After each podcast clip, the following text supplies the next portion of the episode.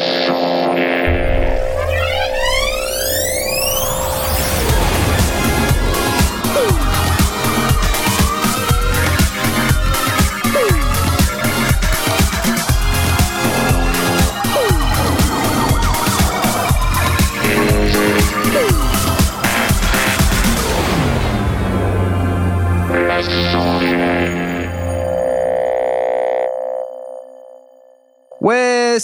sondiers, ouais, ouais, ouais, ouais, ouais, ouais, ouais. Oh là là Oh là là Eh, salut Oh là à là. tous, c'est les sondiers, ça commence, c'est maintenant, nous sommes fin janvier, bienvenue à tous dans cette émission sur le home studio, les techniques du son, la MAO, l'audio numérique en général. Avec moi ce soir, pour présenter cette émission, nous avons Asmot Salut. Ah Oh là là, salut Salut. Ça va Bah ouais, je suis pleine forme, j'adore, génial, ça va Bah, super bien. C'est trop super, on est trop content de t'avoir avec nous. Merci, ça fait Euh, plaisir. Mais qu'est-ce qui t'arrive, Knarf? Bah, je suis un peu. Je suis un peu. J'ai passé les trois derniers jours à faire l'infirmier euh, à la maison et je pense que j'ai attrapé la grippe de ma femme. Ah, Donc ce ah, soir, c'est les sondiers mal au crâne, les sondiers courbaturés. Bravo. Ça ira mieux 3 heures. Ça ira mieux dans On trois va heures. remonter. euh, Ouais, ouais. t'inquiète. C'est ça. On se remet Ouais. doucement, c'est normal. On va se remettre doucement, c'est normal. Je suis au taquet, c'est la joie, c'est c'est fantastique, c'est génial. Et vous avez entendu, et je n'arrive même plus à articuler. Je vous avoir- vous avez entendu Jay Oui, bonsoir Ouais. Ah, c'est trop génial. Comment Ah. tu comment tu vas-tu? Ça va, les trois semaines, c'était long quand même, hein, sans vous. Oui, ah ouais, c'est vrai. chaud, hein. Ouais, c'est compliqué. C'est vrai. C'est Ouais. fait du bien d'avoir la paix un petit peu aussi de temps en temps. Ah, mais la semaine dernière, euh, j'ai j'ai cru qu'il y avait une émission, j'étais à la bourre, je me suis dit, ouais, j'ai rien foutu, là Et finalement, il y a rien, quoi. Et du coup, t'es coup, arrivé en ce avance. soir. Ah, j'ai rien foutu, non Tiens, je suis tellement euh, pas au taquet que j'ai euh, j'ai oublié de me connecter sur hier. C'est pas pirate.org. Ouais, je- T'inquiète pas, t'es pas le seul, on arrive. ouais, ça, allez, hop là. Ça y est, c'est moi. Bonjour, IRC pancake-pirate.org. Salut vous trois. Vous êtes euh, trois ou quatre. C'est c'est trop génial comme d'habitude. Euh, bah, on vous aime. hein, La déprime. Donc, euh, vous avez également euh, entendu euh, avec nous ce soir, nous avons Blast. Ah, bonsoir Ah, bonjour Bonjour Bon, j'a- j'applique que ça pour... euh, Ah. Non, quand même, on va pas te faire ouh. On va non. démarrer l'émission comme il faut avec un petit whisky. La vie est belle La vie est belle, ouais. La vie est belle. Euh, Nous sommes quatre. Euh, Aurine n'est toujours pas revenu. Non. Euh, Non. Bah non. Il y pense. Il y pense, tu crois vraiment? Ouais, je suis Oui, pas oui, sûr. moi je peux confirmer qu'il y pense. Ah bon? Oui, Bah oui. alors? J'étais dans le duel euh, il y a deux jours. et Ah il oui, était t'étais là. dans le duel. Ah bah ouais. Et Ah bah tu vois, heureusement, heureusement que que j'ai pas j'ai pas souhaité participer au duel. Pour information, le duel est une émission euh, qui est euh, qui est une émission à laquelle notre cher Aurine National participe. Il réalise euh, toute le- la partie audio qui est derrière et tout un tas de choses qui vont avec cette émission. Tout à fait. Euh, et avec Johnny hein, que nous saluons au passage, Oui. qui qui n'est pas parmi nous, Salut. euh, qui n'est pas Et derrière la qui est vitre. aussi euh, derrière la vitre. Et, et donc voilà, euh, j'ai refusé une participation au, au duel parce qu'ils voulaient les quatre sondiers, mais moi je pouvais pas. Ils se J'avais retrouvent avec piscine. un sondier en fait. Voilà. Ouais. Ils sont invité aussi, avec- mais moi je voulais pas. bah ouais, mais toi tu voulais pas parce que t'aimes pas les quiz, hein, c'est ça? C'est ça. Ouais, mais t'as bien raison. Les quiz, euh, j'aime pas non plus. Je Ah, mais c'était sympa. T'es sympa quand même? C'était sympa, c'était très sympa. Je me suis beaucoup amusé, c'était marrant. J'ai perdu, mais c'est pas grave. euh, je me suis bien marré. Voilà. Mais si vous étiez venu, peut-être qu'on Ah. aurait gagné. Ah, peut-être qu'on aurait gagné. Ah, La honte. sait si, si on était venu, peut-être La qu'on aurait gagné. Honte, Jay. La honte Ouais. Ah, C'est pas le bon bouton. Pas de gros bouton. Eh, ce soir, euh, il va y avoir plein de plantages de boutons. Hein, je, Ouais, je préviens, pense bien, horrible. Surtout que bon, euh, là, mon home studio, c'est Beyrouth. Euh, parce que c'est n'importe quoi là. Mon launchpad, il est complètement à 90 degrés. Je vois pas les boutons. Enfin, c'est une catastrophe. Mais, Mais, pourquoi? Qu'est-ce qui se passe? Je suis en mode EP. Ah, Ah là là là là. Je suis en Voilà. mode EP. Alors, comment ça se passe? Euh, ça se passe. euh, ça On va pourrait- commencer par les news du marché. C'est tout de suite. ouais, non, ça se passe. euh, ça se passe. Euh, disons, j'ai déjà deux morceaux euh, qui sont pas terminés, mais euh, il y en a un qui est pas loin d'être terminé. Il y en a un que j'ai, dont j'ai trouvé. J'étais hier, j'étais dans une folie créatrice. C'était incroyable. J'ai trouvé un morceau hier. Je me suis dit, waouh, c'est trop génial.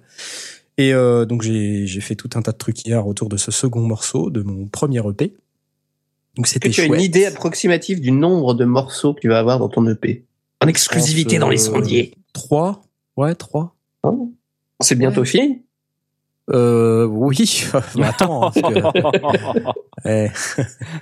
vous êtes sympa, les gars. Vous êtes sympa. Non, c'est pas bientôt fini. Euh, ça a bien commencé, cela dit. J'ai j'ai fait écouter euh, par Facebook Live interpo- interposé ou Twitter.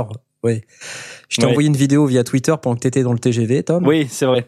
Voilà. Et, euh, et je lui ai envoyé une musique de méchant par TGV. C'était bien maléfique. Euh, En tant qu'expert de la musique de méchant, oui, je peux dire que c'était. Bah oui, maintenant que t'as as bu toutes ces bières avec euh, Aspic pendant Avec cette Aspic, conférence, Mauvaise langue. mauvaise langue. euh, oui, donc je, je vous parlerai un peu de mon, mon expérience euh, EPTesque euh, pendant cette émission. Euh, on fait les news. Alors c'est pas, pff, on va pas faire, pardon, je vais faire pff, très souvent parce que je suis très là ce soir. Euh, J'ai pas envie, et je pense que vous aussi, euh, Ouais, chers amis sondiers, vous envie. avez Ouais. pas envie de faire une émission de 3 heures sur les news du marché. C'est La pas trop, flemme. euh, ouais, la flemme, quoi. Euh, j'ai pas au NAM, alors. euh, Ouais, alors on n'a pas été au NAM, mais par contre, ce qui est intéressant, c'est quand même de parler de, de ce qu'on voit au NAM et de ce que ça implique.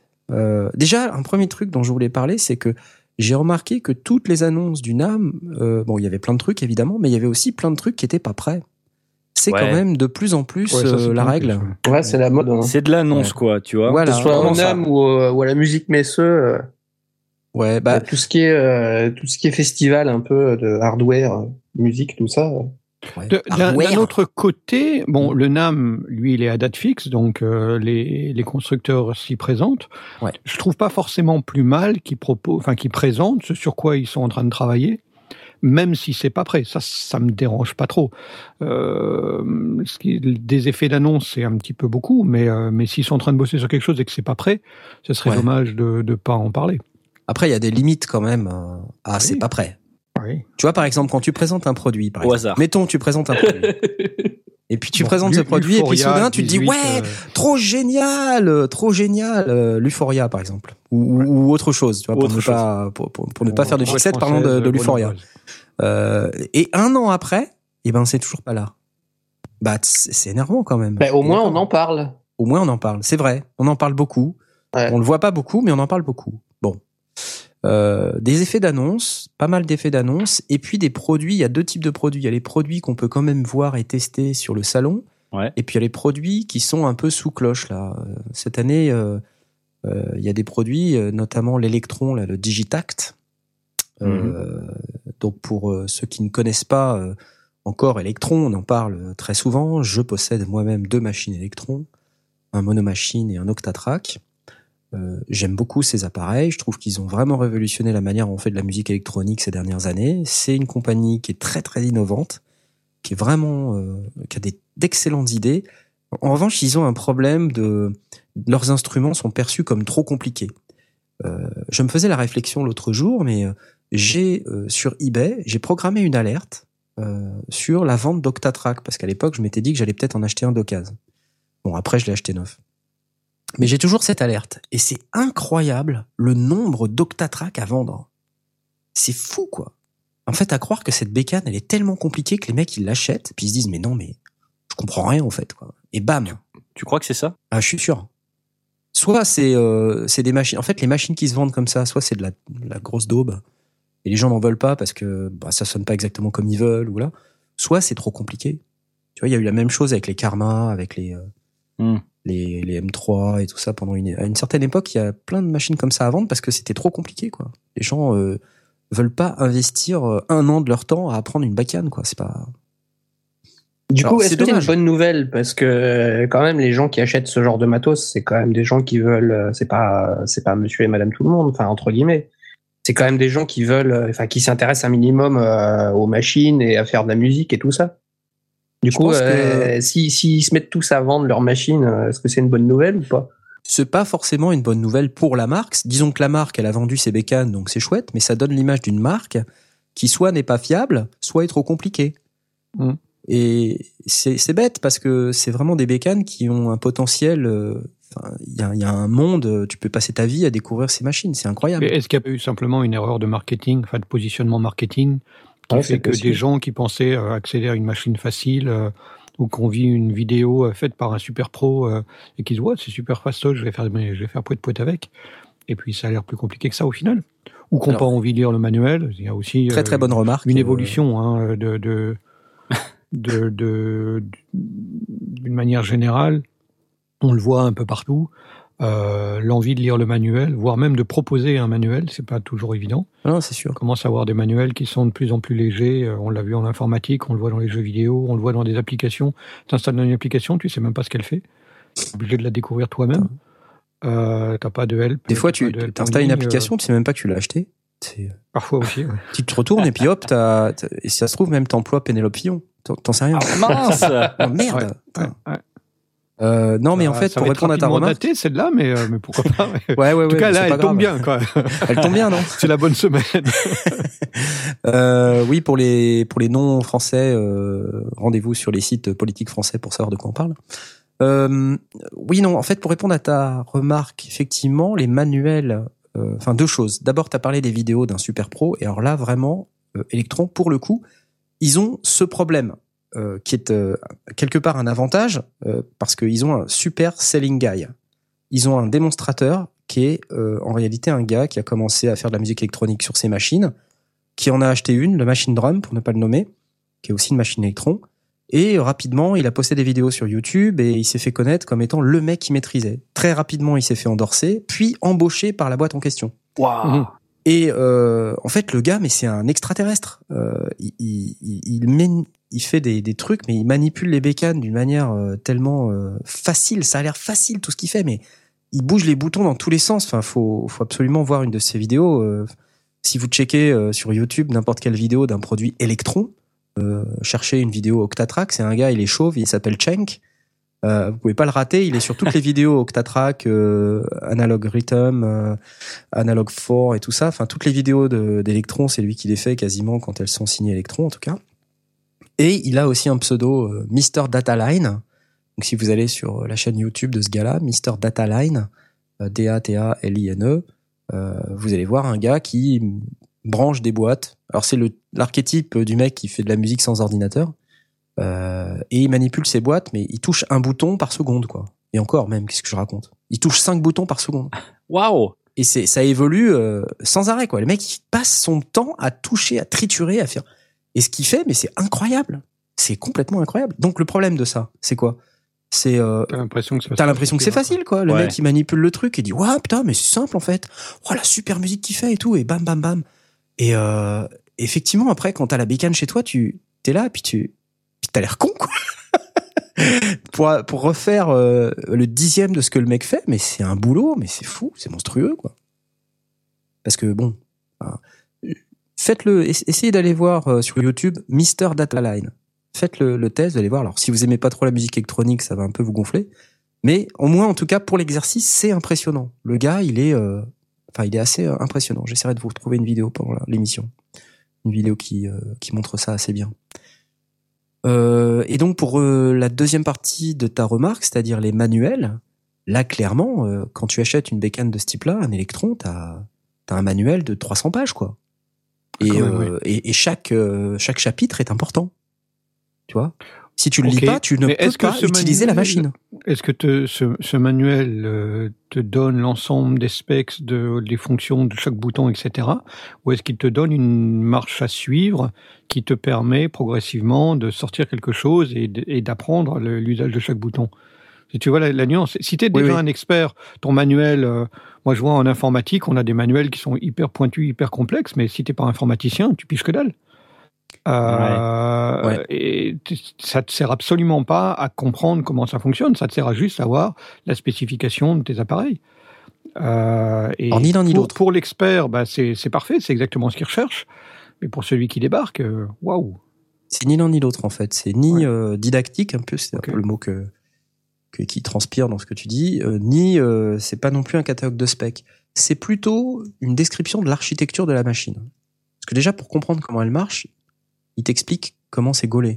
Ouais. Mais euh, tu sais en termes de euh, un projet contient euh, euh, 16 banques, chaque banque contient 16 patterns, euh, chaque banque contient 4 parts, une part peut contenir. Et c'est un truc, c'est un enchevêtrement de concepts, tu vois, d'objets en quelque sorte, euh, qui sont compliqués à appréhender euh, tant que t'as pas vraiment manipulé la machine. Donc en fait déjà c'est imbuvable. Euh, et puis du coup euh, à la fin les gens s'en sortent pas quoi.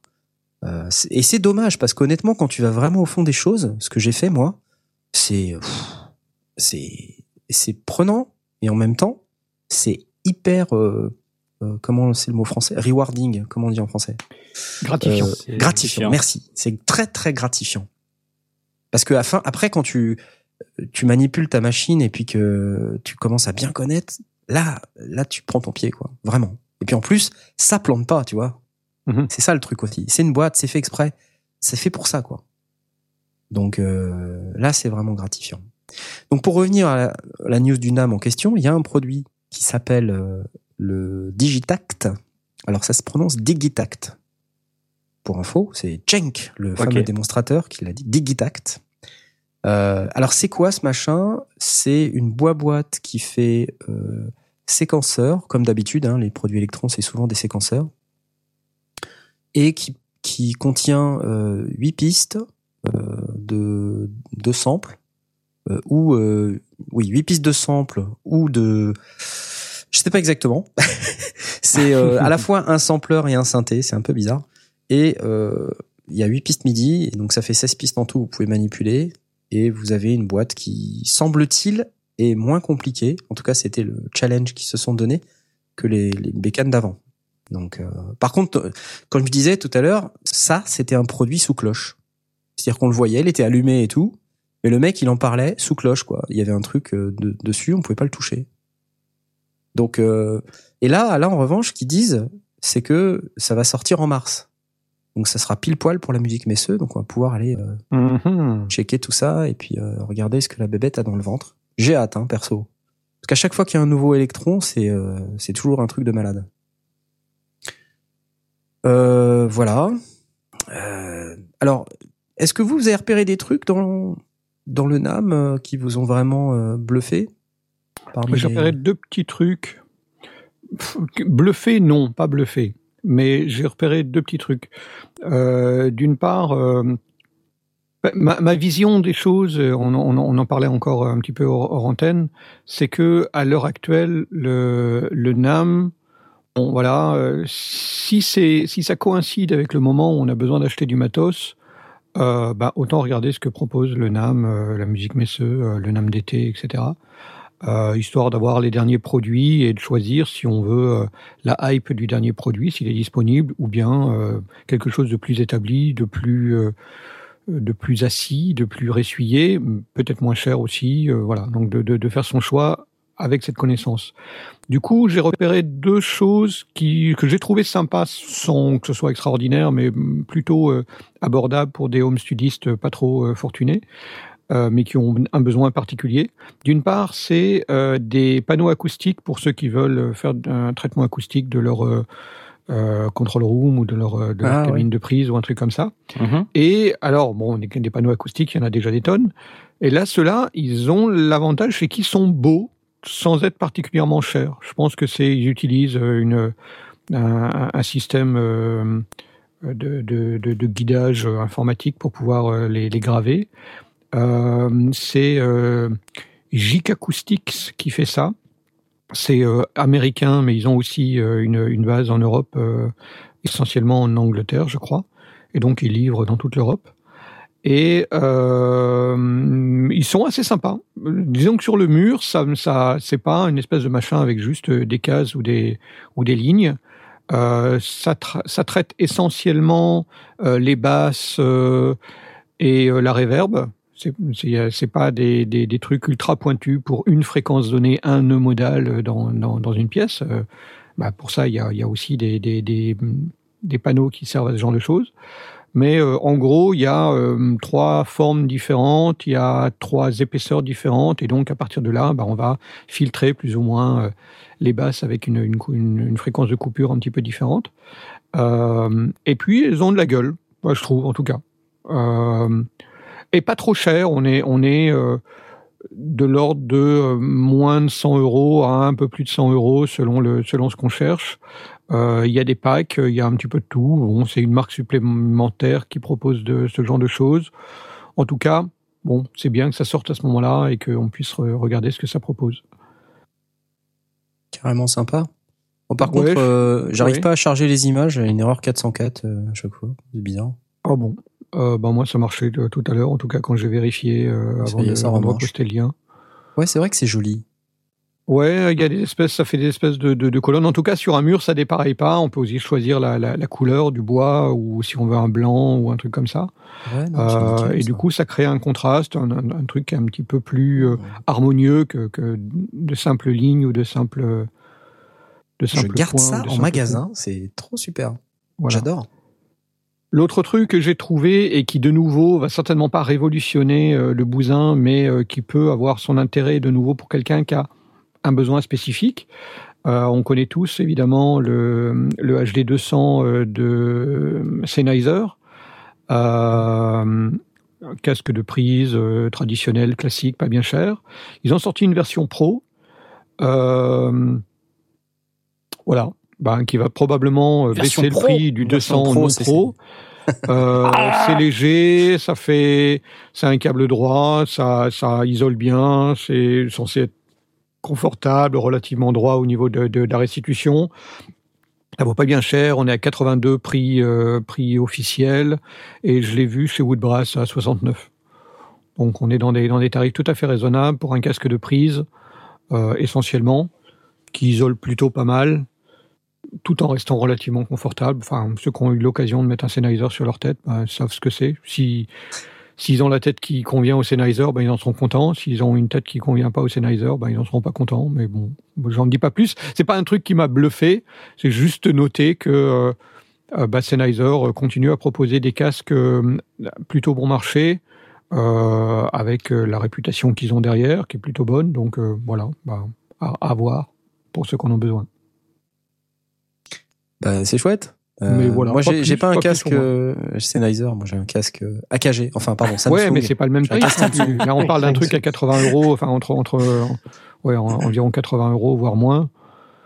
Euh, pour pour quelqu'un, ben, pour, pour pas forcément un casque de, de monitoring, mais pour un, un, casque pour prendre de la musique ou qui, qui isole bien pour éviter la repisse, etc.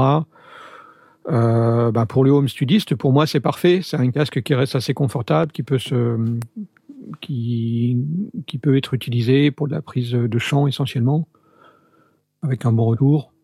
Ben voilà. Ouais, puis ils sont pas trop moches. Ça va. Et ils sont pas trop moches, ils sont légers. Bon, c'est du plastoc. Euh, il y a pas cher. de câbles droit, c'est pas cher. Ouais. C'est bien d'avoir ça dans son dans, dans son stock. Euh, je suis d'accord. Je suis d'accord. Euh, je vois euh, Tom qui, euh, qui parle de pour éviter de sortir le Beyer en campagne. Euh, Peut-être pas, euh, mais disons que moi, si jamais j'étais sur une sur une prise dans, dans mon home studio où j'ai pas de, de séparation, si je veux mettre un casque moi à la, à la console et, et, filer un casque à mon chanteur, ben j'ai pas deux Beyer Dynamics dans, dans la poche, donc ben un casque à 80 euros, ça va. Euh, Quoi, tu gardes pas, le, casque, le casque, à 80 euros et, euh, et tu donnes pas ton Bayer dynamique au chanteur Non, je garde mon Bayer parce que j'ai l'habitude de l'écouter et puis euh, et puis que il n'est pas forcément fait pour ça. On n'a pas besoin d'avoir une rectitude absolue, on a besoin d'avoir une bonne restitution. Euh, et une bonne isolation euh, du. Ouais, du, Puis s'il isole trop, en fait, le, le BR dynamique, c'est vrai qu'il isole pas mal et pour chanter avec, c'est enfin, pas forcément évident hein, pour, pour l'avoir fait sur mon EP. Un retour bien, bien spécial pour, pour arriver à le faire. Donc, mmh. Ça peut être utile aussi pour un batteur, pour qu'il ait son, son, qui- son, son clic. Enfin, je sais pas, qu'est-ce que, qu'est-ce que tu utilises, Jay, quand, quand tu mets un casque pour enregistrer, euh, pas que ton clic euh, repisse? Euh, j'ai pas de casque, moi, quand, euh, parce que je bosse sans clic. Ah, Ok, d'accord, donc Voilà, pas donc, besoin de. euh, j'ai pas besoin de, de casque. Mais euh, par, casque. par contre, euh, comme je fais les chœurs dans, dans mon groupe, euh, c'est vrai que parfois je m'entends pas euh, dans le micro, soit parce que Ah euh, je joue trop fort, soit parce que bah, euh, la balance est pas bien, super bien faite. En même temps, on répète, on cherche pas non plus à avoir une grosse balance de ouf. Mais euh, mais c'est vrai que Oui, on, ré- on répète, c'est peut-être pas indispensable, mais Voilà, si tu pas dois faire les chœurs en enregistrement, euh, bah ouais, je m'en servirais plus pour, euh, pour mais pour la voix pour le coup, Mhm. pas pour euh, pas pour un clic ou, euh, Mhm. ou ou autre. Plus pour la voix que je m'en servirais. Ok. Voilà. Bah voilà, c'est pour moi, c'est c'est un, c'est un budget raisonnable.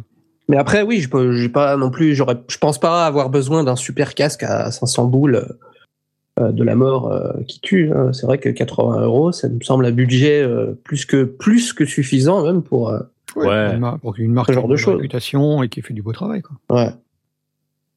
Bon, ouais, c'est cool. 89 euros, de toute façon, honnêtement, c'est pas cher. 69 chez Woodbrass, Ça va. euh, pour ne pas les citer. C'est cool. Merci beaucoup. Voilà. Et Pas sûr que ça me méritait les applaudissements. c'est toi que j'applaudis. C'est toi Oh, qu'on applaudit. C'est toi qu'on applaudit, évidemment. T'as travaillé, c'est bien. Euh, J'adore ce sample. Encore. Ah, il y a de la basse. hein. Ouais, il y a de la basse. Euh, t'as, t'as Jay, tu, tu veux parler un peu de trucs de news du marché ou pas? Ou t'as pas Ouais. enfin, je voudrais parler de batterie un petit peu, Ah, batterie un petit peu. si D'accord. ça vous dérange pas. Bon, un petit peu, ça nous dérange un petit peu, mais bon, c'est pas Ouais. grave. c'est- Mais parce que j'ai récup... j'ai, j'ai trouvé une, une caisse claire signature. Ah. Ah, comme quoi, il n'y a pas que les guitares qui font des modèles signature. Là, il y a une au caisse bas d'un contrat ou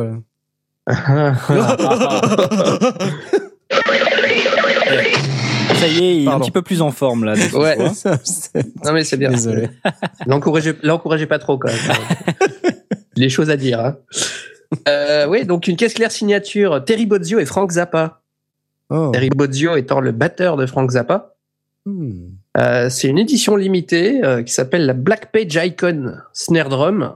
Donc c'est une caisse claire en érable. Alors je vous épargne euh, les technologies super pro, machin bidule, que, que- que- qui sont la plupart du temps du bullshit. Juste qu'elle est constituée de fines couches de feuilles de bois d'érable. Et euh, ce que je trouve hyper joli, c'est qu'il y a une, une finition euh, où il a gravé euh, la partition, enfin une partie de la partition de Black Page de Frank Zappa avec son logo moustache un peu un peu rigolo là. Tout ça en bois de, en bois de poirier. Je savais même pas qu'on pouvait faire des trucs en bois de poirier. Ah ouais, on donc. Oh là là. friquier, hein. Ouais. mais euh, ça a l'air classe en tout cas. la finition a l'air sympa. Euh, et surtout, c'est pour une bonne cause parce que euh, donc elle coûte environ 1500 dollars. Quand même. Euh, Ah c'est- ouais, quand même. ouais. Quand même, ouais. Mais c'est limité à 250 exemplaires Ah ouais. euh, signés euh, individuellement de la main de Terry Bozzio. Et il te livre chez toi. Il te dit- Et il te la règle.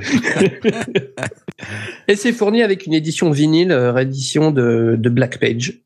Est-ce qu'il y a une photo de lui en train de taper très fort en faisant la grimace ou Non, malheureusement, va peut-être, je sais pas. Dommage. Pardon. Mais sachez que si vous l'achetez, elle sera euh, dispo en mars euh, 2017.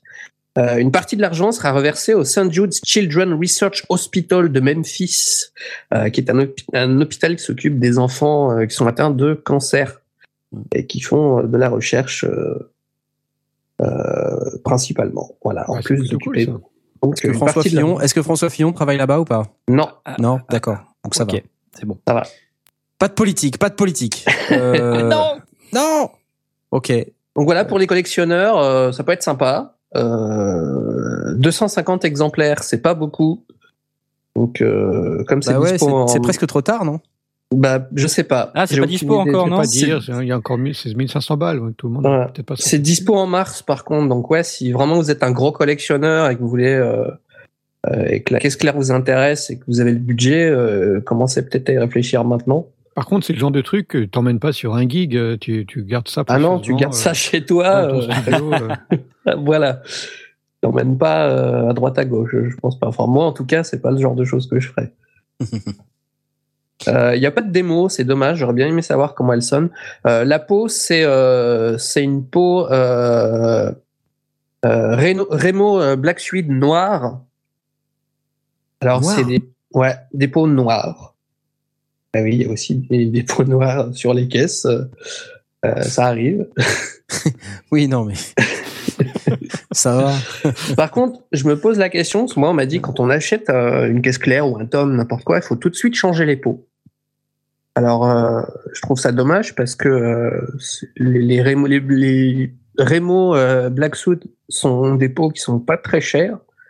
C'est quelque chose dans l'ordre de 30 euros. Et je trouve ça classe, une peau noire.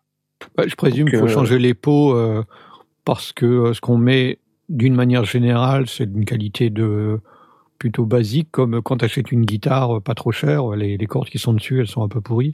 Ouais, peut-être, ça doit être Euh, ça. Que du coup, tu les changes tout de suite, alors que si tu achètes un truc un peu plus élevé, euh, il y a des chances quand t'es pas foutu des, Ouais, je pense qu'on ouais, des, des, des cordes pourries, ou pareil pour la peau. ouais, je pense qu'on t'a pas est, euh, un peu sérieux quand on te vend une, une caisse claire à 1500 balles, que, que la peau elle soit propre. Ouais. Donc euh, voilà, à vous de voir du coup. Bon, pour tous les batteurs, si vous voulez euh, une caisse claire euh, signature à mettre au bas de vos contrats, euh, n'hésitez pas. Comment il Voilà. s'appelle? Tonio Bodiero Bodiero Terry Bozzio Frank Zappa. C'est ça. C'est la limited edition Black Page Icon Snare Drum. C'est ce que j'allais dire. Voilà. Euh, parfait. Bravo. Euh, donc toi, Smot, euh, t'as fini? Excuse-moi, Jay, t'as fini? Euh, J'avais encore un truc, euh, Ah. Vas-y. vas-y. euh, un boîtier de sample pour batterie électronique cette fois-ci. Ah, Euh, c'est Pearl qui fait ça, qui est aussi un constructeur de batterie. C'est le Mimic Pro. le Alors, Mimic Pro? Le Mimic Pro. Alors oui, il y a les trois lettres maudites dedans, mais euh, les, Ouais, les dans le specs, aussi, il y avait. on n'est plus à ça près. Je vous fais vite fait une petite euh, description des specs. Euh, Ouais. Donc dedans, il y a des samples du Steven Slate Drums 5 en ça. 24 bits. Donc euh, Steven Slate, c'est euh, bah, le, le truc le plus connu en ce qui concerne les sons de batterie. Il y en a dans, dans Easy Drummer, enfin tous les tous les euh, comment tous les logiciels de batterie euh, électronique ou, euh, ou ou VSTI très connu. Steven Slate, c'est en général de bonne qualité. Et c'est le mec qui fait euh, Slate Digital aussi. Oui, c'est Oui, aussi le mec ça. qui fait euh, Slate Digital. Mais il est partout ce type. Il est partout. Et il fait même des disques durs. D'ailleurs, euh, il y a dans le, le Mimic Pro, il y a un disque dur SSL de 120 Go. Steven Slate Logic. Euh, Steven Slate Logic. voilà. Donc il y a 16 Oh. entrées et 16 sorties. Et parmi les sorties, donc il y en a 8 sur le module et 8 sur un connecteur DB225. Alors ça ressemble à un espèce de connecteur VGA. Enfin, je sais pas trop comment. euh, C'est un DB25, tu veux dire? Un DB25. Oui, DB25, oui, pas Ouais, 225. Ouais, c'est un en fait. c'est un connecteur multipaire euh, Voilà. audio, quoi. Donc, euh, Donc euh, il y a huit sorties dessus. Je, je savais même pas qu'on pouvait mettre des sorties sur un connecteur. Ouais, ouais, si, si. En fait, euh, c'est un multipaire, donc du coup, euh, bah, chaque câble, tu passes ton, ton son euh, et, ta, et ton, et ton, ton, ton plus et ton moins euh, au travers du truc. Voire Mm, même, euh, tu peux, tu peux même envoyer du, du, du, du symétrique. Tu prends trois, trois fils et t'envoies du symétrique. Bah nickel, du coup, du coup, euh, ça fait qu'il y en a huit donc sur ce connecteur, Mhm. plus huit sur le module. C'est compatible avec la plupart des pads dispo sur le marché. Alors il n'y a pas de, il y a Ah ouais, c'est pas ça que le- j'allais, j'allais poser. Donc du coup, euh, imaginons que j'ai euh, une batterie Roland ou une Fey, mais que je veux changer juste le module, que garder les, les, les fûts et, et les machins et changer les mo- le module. Ouais, ouais, tu Je- peux brancher je le débranche et je branche le nouveau, le, nou- Ouais. le nouveau truc dessus. Ah ouais, sympa. C'est ça. On peut aussi importer des, des samples en one shot, en WAV ou en AIFF. Mhm. Donc en one shot, c'est juste le son hein, de, de chaque euh, de chaque euh, fût entre guillemets. Par exemple, quand tu tapes sur un fût, ça pourrait faire ça. Ouais, ouais. Voilà. Ouais. Mais tu peux pas faire un pattern juste en, en tapant sur euh, la caisse claire, par exemple. Ça, c'est pas possible. Euh, ça peut se brancher en USB. Euh, Il y a une carte, il y a une on peut mettre une carte SD dedans pour enregistrer euh, ce qu'on joue. Euh, MIDI in, MIDI out. Euh, pas de MIDI flou. voilà. Entrée, euh, entrée auxiliaire in. Donc ça, si on veut brancher d'autres modules, par exemple. Euh, un truc qui est bien aussi, c'est le support euh, cymbale. Il est euh, dual zone et triple zone. C'est-à-dire, vous savez, sur une cymbale, il y a, il y a le, au milieu, il y a ce qu'on appelle la cloche. Mhm. Il y a un peu moins au milieu, par là où en général on, on ride. Et puis il y a sur les bords où on tape dessus pour sur les crashs. Casser ses baguettes. Pour casser ses baguettes aussi, ça peut être pratique quand on tape très fort en faisant la grimace. eh ben, euh, y a, il y a, on peut euh, assi- assigner un son sur la cloche, un son sur euh, la surface et un son sur le bord. Donc en, en dual zone, donc c'est sur deux, deux surfaces, et triple zone, bah, c'est sur toutes les, les surfaces de, de la cymbale. Et donc tu vas avoir la même chose sur ton charlet euh, ouvert, fermé, semi-ouvert. euh. Alors sur le charlet, c'est que du dual zone, par contre. Donc c'est soit euh, ouvert, soit fermé, je suppose. Euh, parce que je vois pas trop. Ah, euh, Peut-être même pas. Je, je présume que selon l'endroit où tu. Enfin, je suis pas batteur, hein, mais tu vas, tu vas nous le dire. Ou, peut, ou C'est peut-être l'endroit que- où tu tapes sur ton charlet, ça va faire un son différent. Ouais. Si tu tapes sur la cloche ou sur le bord. Non? Peut-être, mais comme c'est que dual zone et pas euh, triple zone, comme sur les cymbales, euh, je, je me demande quelles sont. je- J'ai pas réussi à savoir quelles sont quelles sont les zones euh, du charlet qui sont euh, du coup euh, sont représentées. Tu as, trois séries différentes. Tu as ouvert, euh, semi-ouvert et fermé. Ouais, possible. Et est-ce que tu peux taper sur autre chose que ton charlet? Comment ça? Est-ce que tu peux taper sur des bambous, par exemple? Oui, ça sera numéro un. Allez Ça fait un quart d'heure que tu es en train de le chercher. euh. C'est pour ça qu'on l'a entendu plus. Ouais, je me disais, j'aurais dû me méfier. T'as de la chance, j'ai pas repéré le refrain. Alors, Ah. autre euh, particularité sympathique que je trouve bien, c'est quand on étouffe les cymbales, il y a un son qui est euh, qu'on peut assigner. Tu sais, quand on met la main sur la cymbale et qu'on tape, Ah oui, pour le. Pour eh le- ben, on peut assigner un son particulier sur euh, quand on étouffe les cymbales. Voilà. Tu veux dire qu'il va repérer que tu as mis, enfin que tu que tu tiens la cymbale et que du coup il va envoyer autre chose? Ouais, parce que euh, il va pas ressentir la vibration comme il y a euh, triple et dual zone sur la cymbale. Euh, je suppose que les vibrations peuvent se transmettre ou je sais pas quoi, la Ah. cymbale doit vibrer. Et quand on étouffe la cymbale, euh, il détecte le, le truc et tu peux assigner un son euh, spécifique. Et, je trouve ça cool, moi. Ça, c'est quand même un son particulier. C'est pas un Mhm. truc que tu peux émuler facilement. Euh, à part euh, l'assigner sur une cymbale en particulier, mais dans ce cas, euh, Ah oui, l'entièreté de la cymbale qui, là-dessus, tu m'envoies ce son-là, quoi. Voilà. Hmm. Il y a un écran tactile, évidemment, multi-touch, et euh, une séparation complète euh, casque et euh, sortie. C'est-à-dire que le mixage est différent selon les sources. C'est-à-dire que tu peux avoir un, tu peux mettre de la reverb dans ton casque et puis pas en sortie. Et puis jouer et puis t'entendre euh, dans le casque euh, avec la reverb et puis ça sera pas euh, réverbéré en sortie et inversement. C'est-à-dire que tu peux avoir son sac dans ton casque et puis réverbérer en sortie. Voilà, c'est dispo normalement. intéressant. Ouais, ça a l'air vachement bien. Ça coûte 2200 dollars quand même. Quand même. hein. Oui, ça va. Et ça par rapport module. à un, un, un module de, de Vidrums au Roland ou euh, comment ça se positionne? Je n'en ai aucune idée. C'est Ça probable. coûte euh, plus cher qu'un Vidrums Roland pour le coup. Et un Vidrums Roland, c'est vraiment pas mal. Hein. Ouais. Mais je, je ne m'y connais pas assez en boîtier euh, pour batterie électronique pour pouvoir en juger, malheureusement. Bon là, Mais il y a marqué Steven Slate dessus, quoi. Bah, c'est quand même du Steven Slate, ouais. Donc, euh, Ouais. à mon avis, ça. À mon avis, c'est entre le moyenne gamme et le haut de gamme, quoi. Enfin, c'est quelque chose de, de vraiment, vraiment couillu pour le coup. Surtout euh, le, le support triple et dual zone euh, pour la cymbale et dual zone pour Charlet.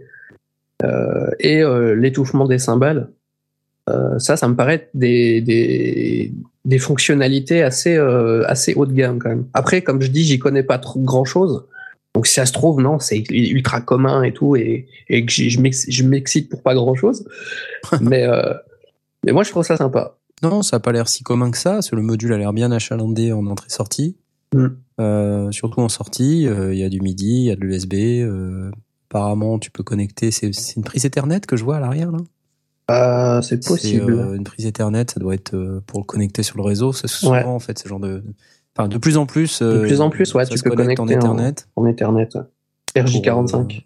voilà, pour se connecter soit à un réseau AVB ou Dante ou qui sont des nouveaux standards de, de transmission de, de, flux audio sur sur câble Ethernet c'est intéressant. Dire que tu peux, euh, même sur une scène, envoyer en Dante euh, vers ta console. Euh.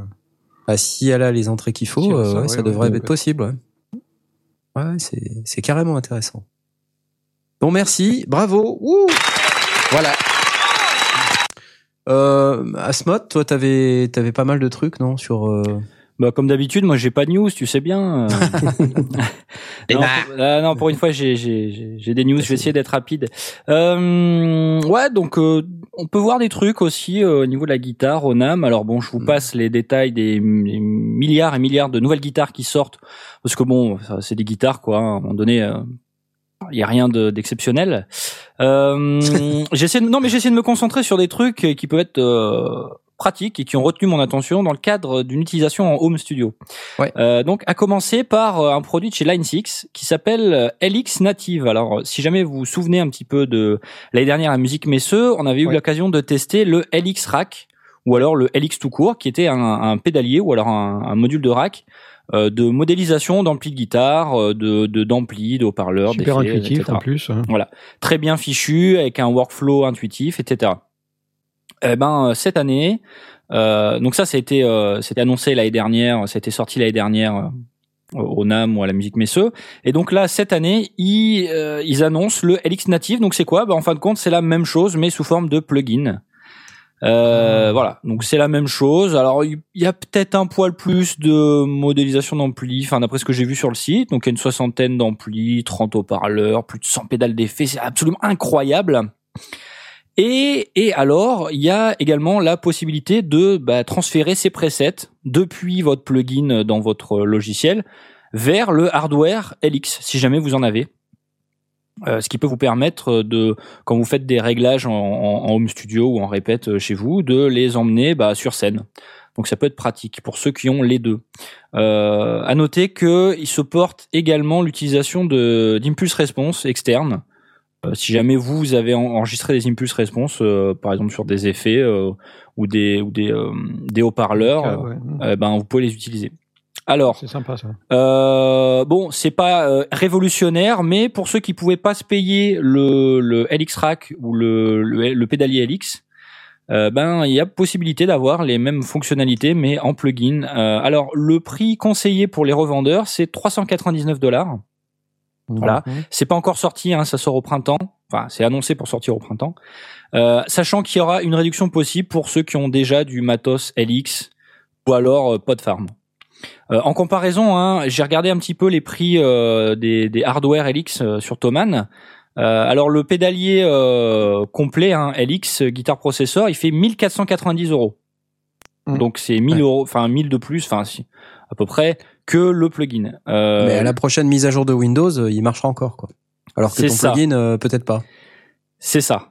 c'est ça. Le voilà, la version rack fait 1390, enfin euh, c'est clairement beaucoup moins cher la version plugin et on peut on peut le comprendre mais comme tu dis Knarf euh, à la version de Windows. Bon, t'exagères peut-être un petit peu, mais ouais, Euh, non, mais c'est vrai qu'on parle souvent de euh, s'éloigner un petit peu de l'ordinateur et là, ben, on, on reste coincé dans l'ordinateur. Voilà. Moi, c'est vrai que je suis plutôt partisan, comme toi, Knarf, de d'avoir du matériel dédié pour sortir un petit peu du truc et euh, aller m'asseoir dans un fauteuil loin de mon écran et puis euh, et puis faire de la musique.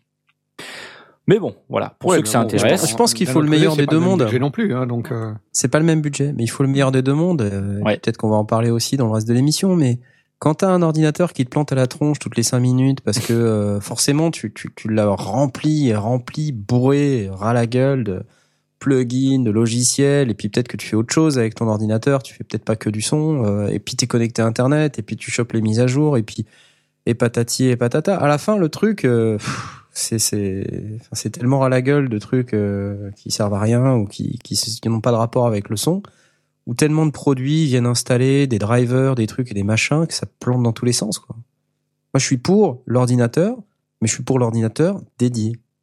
Ouais. C'est ça. Euh, je, Oui, je- sachant je pense que, même pour le, faire le- du son, il n'y a pas besoin d'un ordinateur monstrueusement puissant et c'est peut-être non, ouais, c'est ça. Bah d'ailleurs, euh, dans les, les news du NAM, euh, si vous regardez, il y a un truc avec euh, traction sur Raspberry Pi où les Hmm. mecs, euh, on voit une vidéo YouTube d'un traction qui tourne euh, un projet de 32 pistes audio euh, temps réel avec des effets sur un Raspberry Pi 3. Mhm. Donc, euh, enfin, ça montre bien qu'on n'a pas besoin, euh, tu vois, de d'avoir un ordinateur ultra puissant. Le problème qu'on a tous, c'est que quand on, on met euh, euh, 50 millions de logiciels dans nos ordinateurs et puis que ces logiciels ils se mettent à jour, euh, qu'il y a les mêmes les mises à jour du logiciel euh, de l'ordinateur, au bout d'un moment, euh, ça marche plus quoi. On a aussi nos auditeurs qui nous qui, qui te parlent de l'autre côté, c'est-à-dire euh, tu changes d'alimentation et t'exploses ton hardware, ou bien ton chien mange les câbles. Euh, bon, c'est ça contrebalance aussi. Hein. C'est pas faux. T'as c'est beaucoup pas de problèmes. Knarf. Ouais.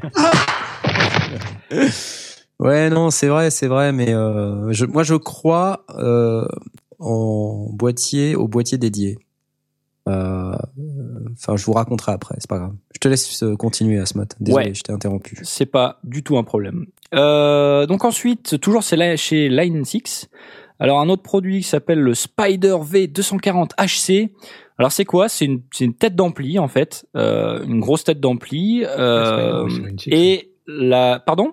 Spider, c'est six. hein. Spider, c'est c'est Line 6. Mm. Euh, et euh, donc encore une fois, c'est de la c'est de la modélisation hein, comme la, le reste de la série Spider. Et euh, le la particularité de cette tête d'ampli, c'est qu'en fait, c'est la première tête d'ampli au monde à intégrer deux haut-parleurs euh, stéréo full range. C'est-à-dire que en fait, la tête d'ampli, c'est aussi un ampli. câble, quoi. Voilà. La tête C'est un d'ampli, c'est voilà, la tête d'ampli, c'est aussi un ampli. Voilà, donc euh, bra- bravo 6.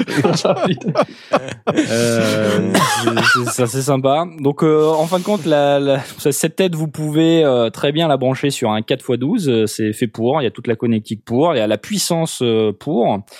Je sais plus combien de, de, de milliards de watts de puissance euh, c'est censé sortir parce que je l'ai pas noté.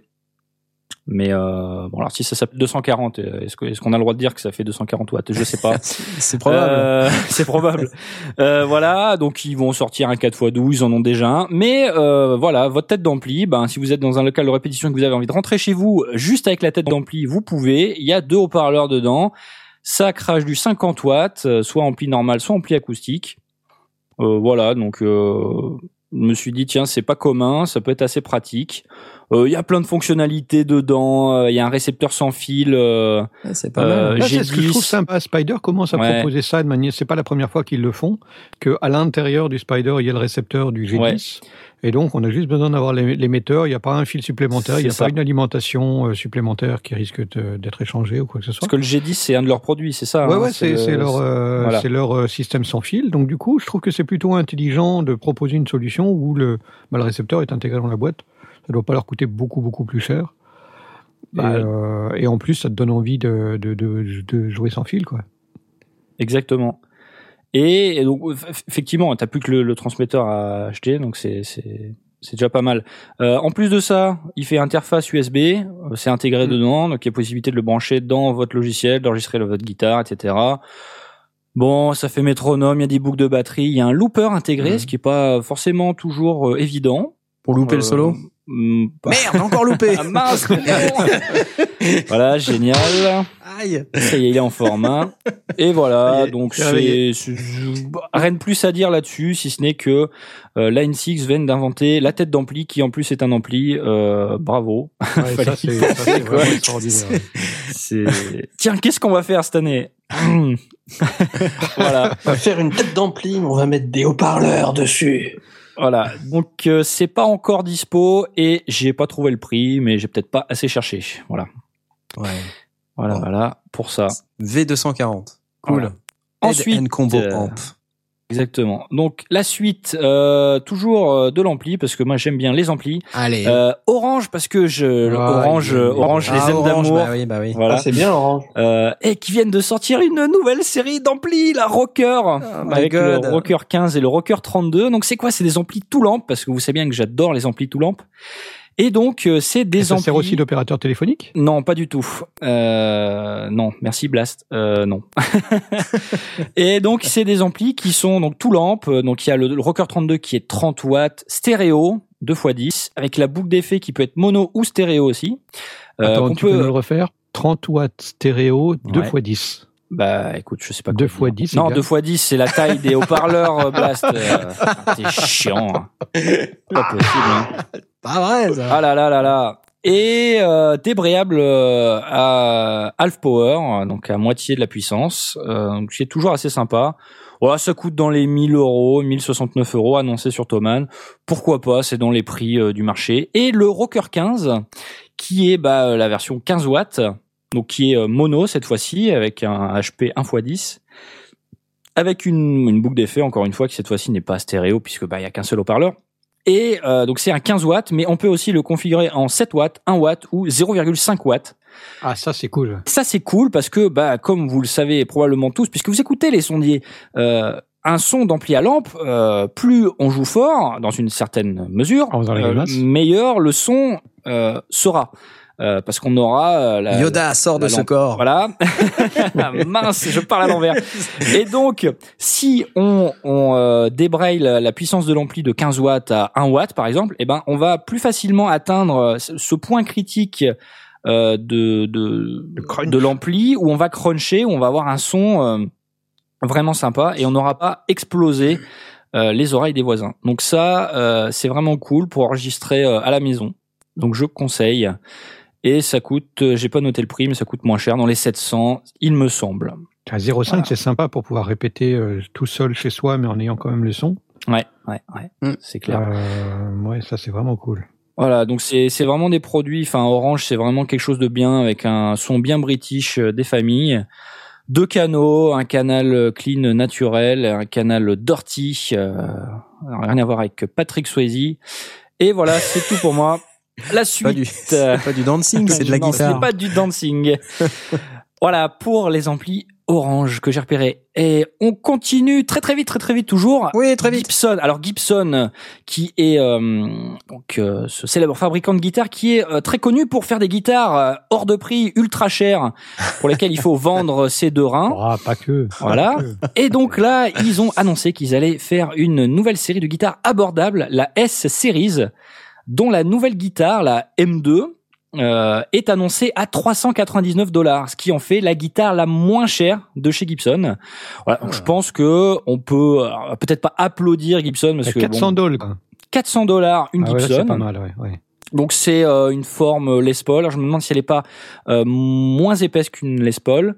Euh, donc avec deux micros doubles, euh, deux boutons, euh, deux, deux boutons. Ouais. Je sais plus si c'est volume tone. Enfin c'est bon. Il me semble que ça ça va être honnête parce que Gibson ils, ils savent quand même faire des guitares quoi. Donc c'est la, la lutherie à mon avis sera correcte, l'électronique aussi. Et à mon avis ça sera euh, un, une première bonne guitare pour commencer, quelque chose de sérieux. Donc merci Gibson de faire aussi des guitares accessibles un petit peu à tout le monde et qui permet de ré- de réaliser le rêve un petit peu de, des gens qui veulent une Gibson. Voilà. Euh, bon, il n'y a pas que ça euh, dans, il n'y a pas que cette guitare-là dans la série. hein, Il y en a d'autres, euh, un petit peu de toutes les formes. hein. Il y a une SG, une Firebird, et puis une autre Les Paul, et puis encore une autre Les Paul, mais elles sont un petit peu plus chères, entre 6 et 900 dollars. Voilà, ce qui peut correspondre à des prix un petit peu plus standards qu'ils ont dans leurs entrées de gamme actuellement. Et enfin, un autre constructeur d'ampli que j'aime beaucoup, Vox, voilà, euh, des Anglais, qui sortent une nouvelle mini tête d'ampli, ah, comme par hasard, une mini tête d'ampli. Est-ce qu'elle a des haut-parleurs? alors, euh, non. La MV50, euh, la MV50. Donc, en, en vérité, c'est pas une mini tête d'ampli qui sortent, mais trois mini têtes d'ampli parce que c'est trois. Enfin, c'est c'est le même, euh, c'est la même tronche, c'est le même circuit, mais le son va être un petit peu différent. Donc, il va y avoir la la la tête AC qui correspond en fin de compte à ce qu'ils peuvent faire classiquement dans un ampli euh, AC 15, AC 30. Euh, après, il y a la tête clean qui a un son un petit peu plus euh, un petit peu plus crunchy et la tête rock qui a un son vraiment euh, vraiment euh, disto. Euh, donc voilà, alors ils nous sortent que euh, c'est une nouvelle type de technologie de lampe qui s'appelle le New Tube. Euh, donc c'est une vacuum tube, ils appellent ça. Je sais pas du tout ce que c'est. J'espère que c'est pas, ça a aucun rapport avec les euh, comment ça s'appelle les aspirateurs. voilà. Euh, et euh, bon, alors c'est Vox, ça sonne bien. Euh, ça coûte, euh, ça coûte, c'est annoncé à 200 dollars sur euh, sur le site de news que j'ai parcouru. Sur Thomann, bon, c'est pas encore disponible, mais ils annoncent à 224 dollars, euh, de, de- de- euros. Donc ça reste abordable. C'est du Vox, donc c'est un son qui est vraiment super cool. Et euh, pour une fois, il y a des extraits sur le site de, de Vox. Ils ont un, un- des playlists SoundCloud, donc euh, avec euh, des sons enregistrés sur les trois têtes d'ampli. Et alors, euh, en plus de ça, sur ces têtes d'ampli, donc il y a des sorties euh, speakers pour les haut-parleurs et les sorties casques. Il y a des sorties line line out. Et donc ils ont fait Ouais. des enregistrements avec le, le haut-parleur qui vendent en plus, je crois, qui un, un- une espèce de mini haut-parleur. Et puis ils ont fait aussi des enregistrements sur la sortie line out, chose que les le- les autres ne font pas forcément. Et souvent ça sonne carton sur la sortie line out, mais là mm, bah ça sonne plutôt pas mal, j'ai trouvé. Donc je je sais pas si on peut faire écouter rapidement ou si on n'a pas le temps, sinon tant pis, vous écouterez. Bah, essayons, essayons. Essayons. Essayons.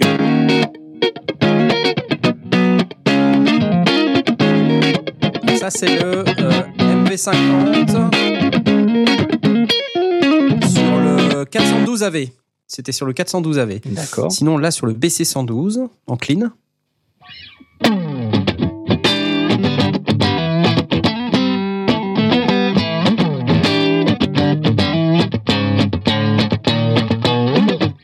Ok, c'était magnifique, non? Vous avez vous avez apprécié ou pas? Non, Ouais, Bon, d'accord. Ah, moi je trouve ça bien. Ouais, Ouais, Euh, sinon, on peut l'avoir euh, en, en line. Tu me parlais line, d'avoir ouais. en Ah, line, c'est donc ça, euh, ouais. c'est parti.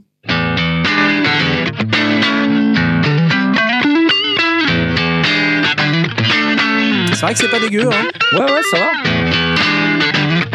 avec une petit peu de reverb. En line aussi. Ça va? Ouais, c'est cool. Alors c'est une reverb externe, hein, par contre, je pense. Parce que je crois pas Oui, qu'elle c'est une soit reverb intégrée. externe. Oui, Ouais. oui, c'est une reverb externe. Euh, tchic, tchic, tchic, tchic. Bon, voilà. Tu, tu veux en écouter d'autres Euh, Non, parce- le- Comme tu veux, ouais. le AC, Le le, AC, ouais. MV50 AC par exemple sur euh, l'un des, des haut-parleurs. C'est parti.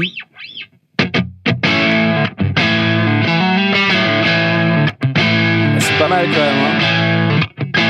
Ah, c'est pas mal ça. Hein Alors sur le V212.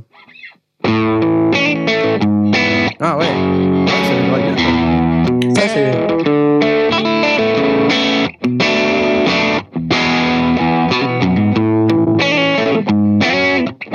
Ouais, C'est pas mal, c'est pas mal. Voilà, donc ça c'était les MV50 euh, sur euh, divers cabinets et puis aussi en line. Euh, donc c'est très très intéressant comme petite bécane ça. Si tu t'as dit que ça C'est- coûtait marrant, combien C'est qu'ils ont développé des, des micros euh, valves. enfin, euh, C'est des mini, c'est une lampes, ouais. Ça, c'est annoncé 200 dollars et 224 euros sur, sur Pas encore sorti. Ok. Abordable. Ouais, très, très, très abordable. Bon, je vous propose de faire une petite pause euh, musicale, euh, Ouais. puisqu'il va être l'heure. Et puis, euh, et puis ensuite, on essaiera de, de discuter plus avant d'un certain nombre de sujets. Et vous verrez que ça va être absolument fantastique. Mais là, pour l'instant, euh, on va s'écouter euh, une des prods de nos, de nos auditeurs, puisqu'on vous a dit qu'on en avait reçu euh, plusieurs, plusieurs autres que celles qu'on a déjà écoutées il y a trois semaines.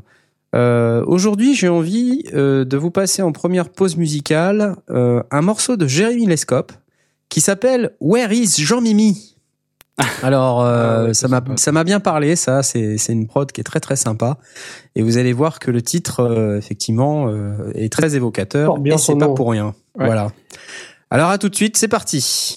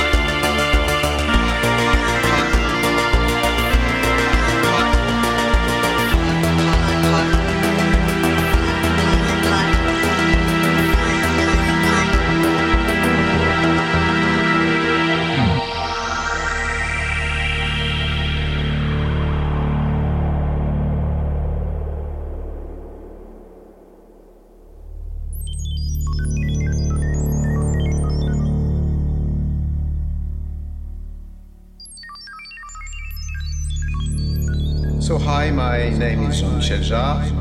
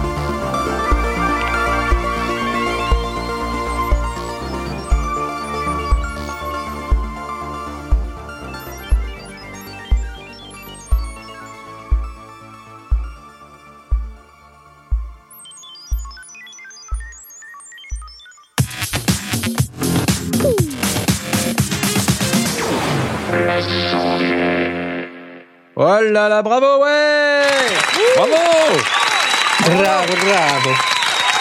Oh là là Quel talent. Bravo Jérémy, c'était c'était très jean-mitesque.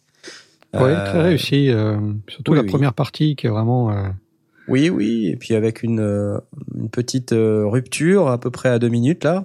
Euh, Hi, my name is euh, Jean-Michel Jarre.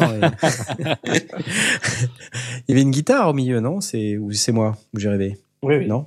Il y avait une guitare. Il me semble. Alors bienvenue dans cette euh, deuxième partie, dans cette deuxième partie d'émission sur euh, Na mais c'est quoi ce bazar Vous avez saisi le jeu de mots quand même? Na mais c'est quoi ce Ah bah, bazar ah bah non, en fait. Ah bah On voilà, vient juste de bah, comprendre. ouais, euh, c'est quoi voilà. Non mais sérieux, je fais des efforts surhumains là pour les titres d'émission. C'est quoi ce canard? C'est quoi ce canard? Non mais c'est quoi le canard là. Euh, et, et donc euh, bravo pour, euh, pour cette magnifique production. Bienvenue donc dans cette deuxième partie d'émission. On va continuer un petit peu de, de parler de euh, du NAM, mais pas vraiment de- des produits. Enfin dans les produits, moi j'avais repéré quelques trucs, mais j'ai pas envie d'aller trop trop dans le détail. On a parlé rapidement des, des consoles numériques. Moi je voulais parler des consoles numériques. Là Presonus ils viennent d'annoncer leur Studio Live 32, Studio Live 16. Mm. C'est des grosses grosses babettes hein, quand même. Et ça s'adresse, euh, c'est marrant parce qu'ils appellent ça Studio Live. Donc ça dit bien que ça s'adresse à la fois au studio et au live. Ouais, c'est Mais- ça. live, ouais. Tu te dis bon, c'est vrai qu'en live, euh, c'est c'est c'est des consoles qui sont vachement euh, Enfin, c'est c'est super bien. Hein. Enfin, je vais vous parler d'ailleurs d'une petite expérience euh, qui m'est arrivée il y a deux semaines. Euh, J'ai posté sur Twitter, euh, je sais pas si vous vous souvenez, des, des photos d'un événement euh, complètement impromptu et fortuit où on m'a demandé de sonoriser la soirée du boulot parce que, euh, bah, je ce qu'ils ont merdé, mais ils ont, en fait, il y avait un, il y avait un quiz. Voilà. Que j'avais dit que je te parlerais d'un quiz. Ils avaient booké une prestation de quiz auprès d'une société spécialisée dans les quiz. Bon, ok, super. Jusqu'ici, tout va bien. Quand soudain, quelqu'un a la merveilleuse idée de dire, mais au fait, euh, euh, là au boulot, bah il y a des mecs qui jouent de la musique, euh, ça serait bien, ils répètent ensemble, euh, s'ils pouvaient passer, Les faire jouer. Ah. et les faire jouer, tu vois, pour la soirée des vœux. Ils appellent ça la soirée des vœux. Euh, et donc bon bah là jusqu'ici tout va bien et puis euh, il y a un mec qui m'appelle, un mec de la com et qui me dit euh, ouais d'Ivoire, j'ai entendu dire que t'étais ingénieur du son. Ah ah. Mais où as-tu Euh, Est-ce que ça, t'embêterait euh, de regarder avec les groupes euh, pour pouvoir les sonoriser éventuellement le jour de la soirée des vœux, euh, tout ça, parce que tu comprends. alors on a bien une prestation de quiz et tout, ils viennent avec du matos son, mais ils veulent pas sonoriser des groupes. Ah, d'accord. Très bien. Euh, bah, du coup, j'assiste à une répète et tout, et je vois le matos de la boîte en fait, parce que c'est apparemment bon, la boîte a investi dans une espèce de salle de répétition avec un système de diffusion avec deux enceintes et une micro mixette à, quatre entrées micro et deux entrées stéréo. Euh, et puis il y a un synthé, enfin un piano numérique plus exactement, une batterie qui reste là à demeure, et puis un ampli ou deux quoi, tu vois. Non mais c'est vachement sympa. Enfin, Ah je- oui, c'est cool, pas, c'est euh, clair. vois. Attends. C'est hyper sympa, c'est investissement du comité d'entreprise, tu vois, enfin c'est vachement bien. Ouais. Et puis les gens répètent, et puis c'est vrai, ils s'éclatent. Il y a quelques SM58, euh, il y a des câbles, euh, des pieds de micro. Enfin, les gens, ils ont une salle dédiée, tout ça, c'est chouette. Bon, j'arrive, et puis là, on me dit, il faut que tu sonorises. Alors quand tu vois la micro mixette et tu fais, ouais, putain, euh, pff, ouais, qu'est-ce que tu veux que je sonorise? Moi, je suis sondier, quoi. Je sais pas. Ouais, voilà. Je dis, mais t'as pas un vrai truc là, plutôt que cette merde? et donc, et donc euh, finalement, je leur dis, bon les gars, euh, mais vous êtes combien là? Ah bah écoute, c'est simple. Il y a un pianiste, un batteur, un chanteur, deux flûtes traversières, deux violons, une basse. euh, mais je me dis, mais mais comment vous rentrez Et là-dedans vous jouez en même temps? Ouais. Oh, ben on se débrouille avec les amplis, euh, tout ça, euh, parce qu'évidemment il y a les amplis, donc ils se branchent pas sur la mixette. Mais le jour de la soirée des vœux, on peut pas juste se brancher sur la mixette. Il y a 1000 personnes dans la fête. Tu vois donc Putain. euh, tu peux pas juste utiliser euh, l'ampli pour euh, essayer de sonoriser 1000 personnes, enfin un truc avec 1000 personnes.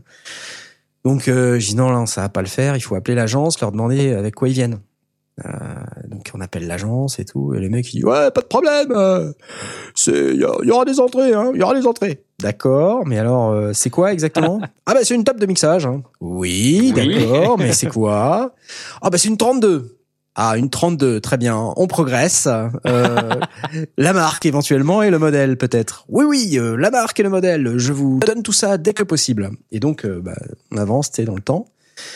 Et puis on me demande de faire une fiche technique. Alors déjà, je, enfin, je, je vais voir les musiciens. Il y avait une des violonistes qui avait un micro, euh, un micro Wi-Fi, tu sais, mais un, un truc qui avait rien à voir avec un micro de violon. Ah C'était ouais. un truc qu'elle se mettait sur la tête. tu vois, ça. En gros, faut imaginer un truc qu'elle se met sur la tête avec un, une espèce de micro qui, qui sort et qui est même pas pointé vers la, la flûte. J'ai essayé de lui pointer vers la flûte. Elle dit non non, faut pas faire comme ça. J'ai dit si si, je t'assure, faut faire comme ça. ah non non, parce qu'après ça me gêne et tout. Bah ouais, mais là tel qu'il est mis, il, Il sonorise les nuages quoi, tu vois. Donc euh, et donc euh, tu sais, je, je lui donne des conseils sur le placement de son micro et tout ça. Et puis euh, bon. Euh, évidemment, vous imaginez ce que le pire, est arrivé. Évidemment, sur scène, elle l'a fait complètement autrement. Euh, donc, euh, le jour de l'événement, euh, le mec de l'agence répond euh, Il s'agit d'une console de marque Allen Is 32 voix. Alors là, tu vas sur le site de Allen Is. Donc, il y a à peu près 73 consoles Ouais, de ça. 32 voix. tu vois. Ça va de l'analo au numérique. Ouais, voilà, aucune idée de ce que ça va être. Donc euh, la soirée des vœux commençait à 17h et euh, on avait rendez-vous au départ, ils avaient prévu qu'on vienne une demi-heure avant pour brancher les groupes, tu sais. Putain, tu Il y parles. avait trois groupes. hein. J'ai dit non non non Trois non. non. groupes en plus. Ouais, trois groupes. et euh, bon, c'était tous des, des membres euh, des trois groupes quoi, plus ou moins, tu vois. Enfin, ils se reformaient, il y avait un mec qui changeait ou deux, puis ça faisait un autre groupe, mais Mhm. donc c'était bah, plus- ou moins un peu toujours les mêmes instruments et les mêmes personnes à une ou deux personnes près à chaque fois. Des configs un peu différentes. quoi. Ouais, voilà. Et euh, donc euh, je je dis non, on va prendre 30 minutes par groupe. Donc euh, on arrive une heure et demie avant. Rendez-vous à 15h30. Oh ok, donc là on le dit à l'agence. Nous on veut que les balances elles commencent à 15h30. Je me pointe à 15h. Euh, là je vois les mecs qui sont en train d'installer le matos. Alors là je suis surpris. Tu sais, euh, Waouh. ils- ils ont un, un avion de chasse quoi. Enfin c'est un truc. Je dis mais vous faites des quiz et vous venez avec tout ça. Mais pourquoi faire? Euh, Et les mecs ils étaient arrivés mais ils avaient un, un camion de, de concert quoi. Tu vois. et- Putain. ils avaient de quoi sonoriser un énorme groupe, quoi. Enfin, avec plein de micros. euh, Il y avait des micros euh, AKG, Shure. euh, Enfin, il y en avait, il y en avait plein, quoi. C'était vachement bien. Ils avaient un parc euh, super. Donc, je me suis fait plaisir, en fait. Et euh, la console, en fait, euh, finalement, c'était une Allen Is Q32. Euh, qui est vraiment une chouette console, une numérique. C'est pour ça que ça me faisait penser à ça là dans les annonces du NAM, là, sur les annonces Presonus. Et j'ai eu le plaisir de tester cette console. C'est la première fois de ma vie que je la touchais. Ben, j'ai été vraiment très agréablement surpris par euh, la, prise en main, qui est extrêmement simple, euh, qui est en plus une console qu'on peut commander à distance. Donc ils avaient ramené un routeur. Et euh, donc avec l'application iPad Allen Is, on peut commander la console depuis la façade. Parce qu'au départ, j'avais un peu peur. Ils avaient mis la console sur le côté. Ah ouais. Tu vois Et puis moi, je dis, mais comment je vais faire le son sur le côté? Oui. Au casque est con ou quoi lui Déjà que, enfin, j'avais fait euh, les choses en grand, j'avais demandé des retours et tout. Enfin, tu vois, j'avais dit, bon, ok, il y a, il y a trois groupes, euh, je sais pas, il y a peut-être 12 musiciens euh, à répartir sur trois groupes. euh, je vais demander des retours. J'avais demandé trois wedges. Je- j'espérais secrètement qu'il y avait de quoi faire des circuits de retour, tu vois, dans la console. Bon, là, j'ai Ouais. été servi, euh, je sais pas combien de circuits. Enfin, c'était, c'était nickel. Et donc, je me suis amusé comme un petit fou toute la soirée. euh, j'ai euh, donc les mecs, ils ont branché euh, les amplis, les, les enceintes, euh, tout quoi. Et puis moi, j'ai juste eu à me pointer et puis euh, à faire le kéké sur la console. euh, voilà. Donc le mec a vu assez rapidement que ça va, je me débrouillais, donc euh, il m'a laissé tranquille très vite. Et puis euh, de temps en temps, je lui posais une question, euh, tu vois, comment on fait ça, comment on fait ça et tout. J'ai trouvé les compresseurs, j'ai trouvé la reverb, j'ai ajouté une belle reverb sur la voix du chanteur. Le mec, il était aux anges. Euh, voilà. J'ai gagné un point tu te la donnes euh, pendant la soirée avec euh, tout un tas de gens dans la- dans l'assistance parce que je me baladais avec l'iPad, iPad de l'agence d'ailleurs. Et euh, Ah, je me baladais devant, euh, tu sais, pour euh, pour faire le son avec l'iPad. Les gens me disaient mais qu'est-ce que tu fais? Mais qu'est-ce que c'est? Mais qu'est-ce que qu'est-ce que tu fais? Et c'était ouais, plusieurs points tu te la donnes, vraiment. Ouais. Donc c'était sympa. Non, mais j'étais en costard. Attends, le pire de tout, j'étais en costard. T'imagines le mec, l'ingé son, le sondier en costard, quoi.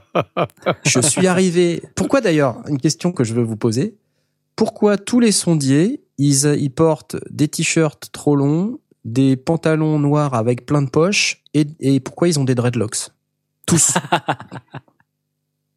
les dreadlocks, euh, je sais pas, mais bon, toi, ça va être un peu compliqué.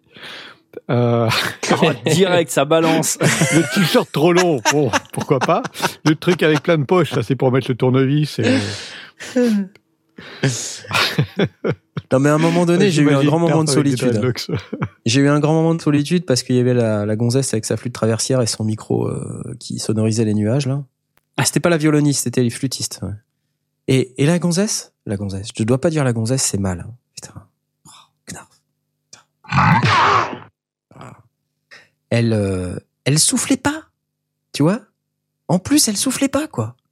Donc euh, Ah, mais c'est pour ça qu'elle voulait pas. En fait, elle était timide. Elle voulait pas euh, qu'on l'entende. Ouais, elle était hyper timide, mais enfin c'est normal. Enfin, t'as 1000 personnes euh, et tu te dis bon, euh, Surtout les collègues. ouais, voilà, ouais.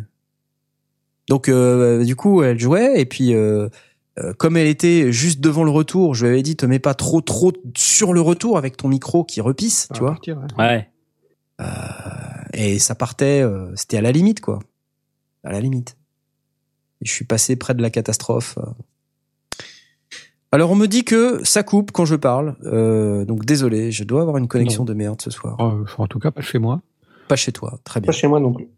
très bien. Tout va bien. Bah chez moi cru. oui, mais bon voilà. du Ah. coup, je sais pas. Du coup, Bon, tant que c'est tant que c'est chez toi que ça coupe, euh, c'est pas grave. Ok, moment super. Voilà, merci. Arrête de télécharger des films sur Netflix pendant que tu fais les sondiers, c'est pas vrai Ah quoi. non, c'est ça, d'accord, ok. Bah ouais, c'est ça. Sur le chat, on nous dit les dreadlocks, c'est pour servir de rallonge jack au cas où. Ah Et là pour là cacher là les là. adaptateurs jack dans les locks. Voilà, Ah exactement. Bon, mais c'était sympa. euh, c'était la première fois que je faisais du son en costard. Euh, J'avais tombé la veste quand même et la cravate. Moi, j'aimerais savoir pourquoi tous les ingé sons, euh, enfin tous les, les régisseurs, ils bougent pas pendant les concerts. Moi, quand je vais dans les concerts, je, je regarde souvent les ingés qui sont derrière Ouais. et ils bougent qu'ils sont un peu jamais. concentrés, quoi. Mais, Ouais. mais ils bougent même pas les doigts sur les rien, ils bougent pas. Ils regardent le concert. Ouais. Et ils, dansent pas, ils font rien, ils sont là, ils, ils bougent Ouais. pas. Des fois, Bah, je ils attendent même. le Larsen, ils sont prêts à sauter sur le, sur le fader. euh. Laurando sur le channel, il dit il bosse. Mais non, bosser, c'est bouger les doigts sur la console, bordel. Ah. D'ailleurs, moi, j'ai pas arrêté de bouger les doigts sur la console, c'était juste infernal. Mais j'ai bien aimé cette console. Très bien, Q32. D'ailleurs, euh, si j'avais plus de place dans mon home studio, euh, je te dirais bien que je me la prendrais. Quand même. Ouais, mais sympa. maintenant, il y a les D-Live de chez Allen Anis euh, qui viennent d'être annoncés. Donc, euh. C'est pas faux. Donc justement, j'en reviens au NAM. Toutes ces annonces de, de grosses consoles, euh, 24, 32 voix. euh, En fait, j'ai l'impression, il y a de plus en plus de home studio et de home studistes qui viennent euh, avec plein de petites boîtes, quoi. Et, et ils ont plein de trucs à brancher. Mm. Et l'air de rien, c'est pénible. Parce que quand tu veux tout brancher, ben, il faut forcément des entrées. Ouais. Donc, tu as le choix d'aller vers des interfaces audio numériques euh, type Euphoria, euh, Ouais. qui ont plein d'entrées lignes. Euh, c'est bon marché, ça fait le job, tout ça, mais c'est quand même toujours un petit peu dépendant de l'ordinateur. Donc si ça te pose pas de problème, très bien. Euh, si comme moi, t'en as ras-le-bol de ton ordinateur, que tu peux plus le voir en peinture, la table de mixage, c'est cool quoi. Et je me dis que je dois pas être le seul dans ce cas-là. Qu'est-ce que vous en si t'as- dites? Si tu as beaucoup d'appareils qui sont en ligne, tu peux aussi passer par un mélangeur. Si tu n'as pas, euh, si Ouais. t'as pas assez d'entrées euh, sur, ta, sur ta console, tu, tu fais un pré- un pré-mix au niveau du mélangeur, puis après tu, re- tu réinjectes. Bah j'ai ça en fait. euh, tu sais, j'ai mon Onyx euh, 1640, 1620. pardon. Mhm. Euh, et donc elle est sur mon bureau, donc ça prend une place folle. Alors déjà, j'imagine si je doublais ça par une, une Q32, donc déjà, il faudrait que je retire euh, tout un tas de trucs. Ouais. Euh, je fais ça, mais le problème de ça, c'est que du coup, t'as pas euh, une correspondance voix d'entrée sur ton mélangeur, piste audio dans ton Ah, magnéto non, qui est ton ordinateur. Ouais. Parce que quand tu regardes ce que faisaient les studios dans le temps, ils avaient des grosses consoles, et pour chaque entrée de console, euh, t'avais au moins, pas pour chaque entrée de console, mais pour chaque entrée de magnéto, t'avais une voix de console. Mm. En entrée et en sortie. Et tu sortais de la, enfin, tu entrais euh, dans la console euh, en mode recording, tu sortais vers le magnéto, tu ressortais du magnéto pour euh, revenir en mode playback. Et euh, et t'avais sur les grosses consoles, t'avais d'ailleurs deux faders. T'avais un fader de record et un et fader de bas, playback, ouais. en haut et en bas. Et, sur Et tu les les tu pouvais même échanger. swapper, ouais, ouais. Voilà, tu pouvais swapper sur les grosses Nives par exemple.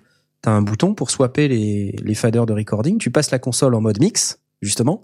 Et là, du coup, le, le fader de playback devient le fader motorisé à 100 mm. Euh, et, du, et du coup, tu peux mixer avec les gros faders euh, motorisés. Mais euh, je me demandais, Ouais. mais comment ça se fait qu'il y a de plus en plus de fabricants qui sortent ces consoles? Le seul que que je connais qui insiste euh, pour faire des consoles numériques pour les home studistes, c'est Yamaha depuis la nuit des temps, Ouais. euh, qui, font ça. Mais finalement, il y en a pas énormément. Depuis l'avènement de la X32 de Behringer, là, euh, j'ai l'impression que ça pleut.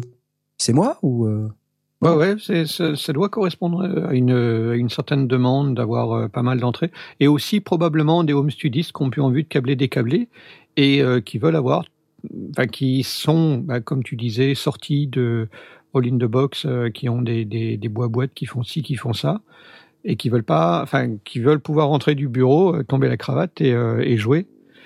Et du coup, euh, bah, avoir tout branché en permanence. Et, Ouais. et ben, de, de ce fait, euh, il faut, euh, même s'ils ont que 10 doigts et deux mains, euh, il faut pas mal de pas mal d'entrées sur la sur la console. Si ça correspond à un marché et du coup, si ça fait baisser les prix, ça permet de d'étendre le marché. Enfin, c'est pour moi, c'est assez vertueux. Bah là, pour le coup, des choses vraiment sympas. Tu regardes la X32, euh, elle est dans les 2500 euros. euh, la Q32, euh, je sais pas, elle doit valoir moins de 3000 euros. Enfin, quand tu regardes pour les- le matériel que c'est, ben, c'est rien, quoi. Ouais, ouais, c'est là, c'est c'est incroyable maintenant les, les specs qu'on a. hein, ouais. C'est fou. Enfin, le truc, t'as des entrées-sorties en pagaille. euh, T'as du DSP, euh, tu peux mettre un compresseur par piste, un gate par piste, euh, un effet par piste, c'est c'est un truc de fou. T'as un nombre Ouais, de sous-mix, d'auxiliaires et tout, c'est un euh, truc de malade. ouais. T'as la totale. Et puis en plus, tout est euh, paramétrable. T'as le gain, euh, le gain est, est complètement contrôlé numériquement. Donc maintenant, t'as plus qu'un seul potard de gain. Tu le contrôles numériquement. Tu peux le contrôler depuis ton iPad. Euh, T'as besoin de grouper euh, tes, euh, tes sous-mix euh, ou, de faire du routing intelligent de tes instruments qui sont branchés sur la voie 1, mais tu veux que ça rentre sur la, sur la voie 7, bah, tu peux le faire. Bah, c'est hyper flexible. En fait, tous ces trucs-là, ils sont, ils sont numériques. Tout le routage est numérique aussi. ouais, en fait. ouais, tout, tout Ouais, est. Donc c'est pour ça que tu peux, c'est pour ça que t'as limite, c'est pour ça que t'es étonné du nombre de, de possibilités que t'as parce que je pense que ça coûte moins cher que de faire ça avec du câblage. euh, Ah sur- oui, bah, sur une évidemment, console ça, classique, ça quoi. explique pourquoi euh, une grosse Oui. console Nive ou SSL, ça coûtait une blinde, euh, et que maintenant on arrive à proposer des Ouais. choses beaucoup, beaucoup plus abordables. C'est plus sur le, feature set quoi que je me. Mais effectivement, m'interroge. surtout avec une console qui, euh, qui tient la place d'un bureau, tu as, une, quantité, une quantité de voix, euh, tout, tout est complètement dynamique, euh, avec maintenant des écrans tactiles euh, pour, pour régler ton, ton équaliseur ouais, paramétrique et tout. Enfin, Et puis le total recall même sur les gains quoi. Ouais. Même sur le gain Ah des oui, entrées, tu vois. tout, est, tout est complètement numérique. Donc, du coup, euh, toutes, tes, toutes tes pages, euh, elles sont intégralement mémorisées avec, avec une quantité de mémoire qui maintenant est délirante.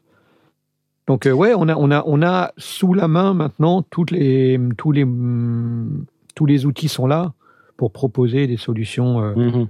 vraiment chouettes. Euh, c'est peut-être encore un petit peu élevé pour le home studiste amateur qui veut simplement s'affranchir de brancher et de débrancher des câbles. Pour celui qui en fait un petit peu plus sérieusement ou qui veut une solution mixte ou, euh, ou versatile ou éventuellement pouvoir la débrancher, l'emmener euh, euh, sur un gig ou un truc comme ça, euh, ouais, là ça commence à être euh, vraiment intéressant. Enfin, je, me posais cette dire- question. Tu vois, c'est assez parce que incroyable. toute j'avais des trucs où tu, tu réfléchis, tu te dis ouais, je mets un, je mets un, un ADAT avec, euh, je, me, je me récupère huit entrées supplémentaires. On peut, on peut toujours bricoler. Ouais, ouais. Euh, et il faut jamais oublier. Ça, ça, ça, c'est peut-être le corollaire. Faut jamais oublier qu'on peut toujours bricoler et, et faire des choses euh, plus abordables.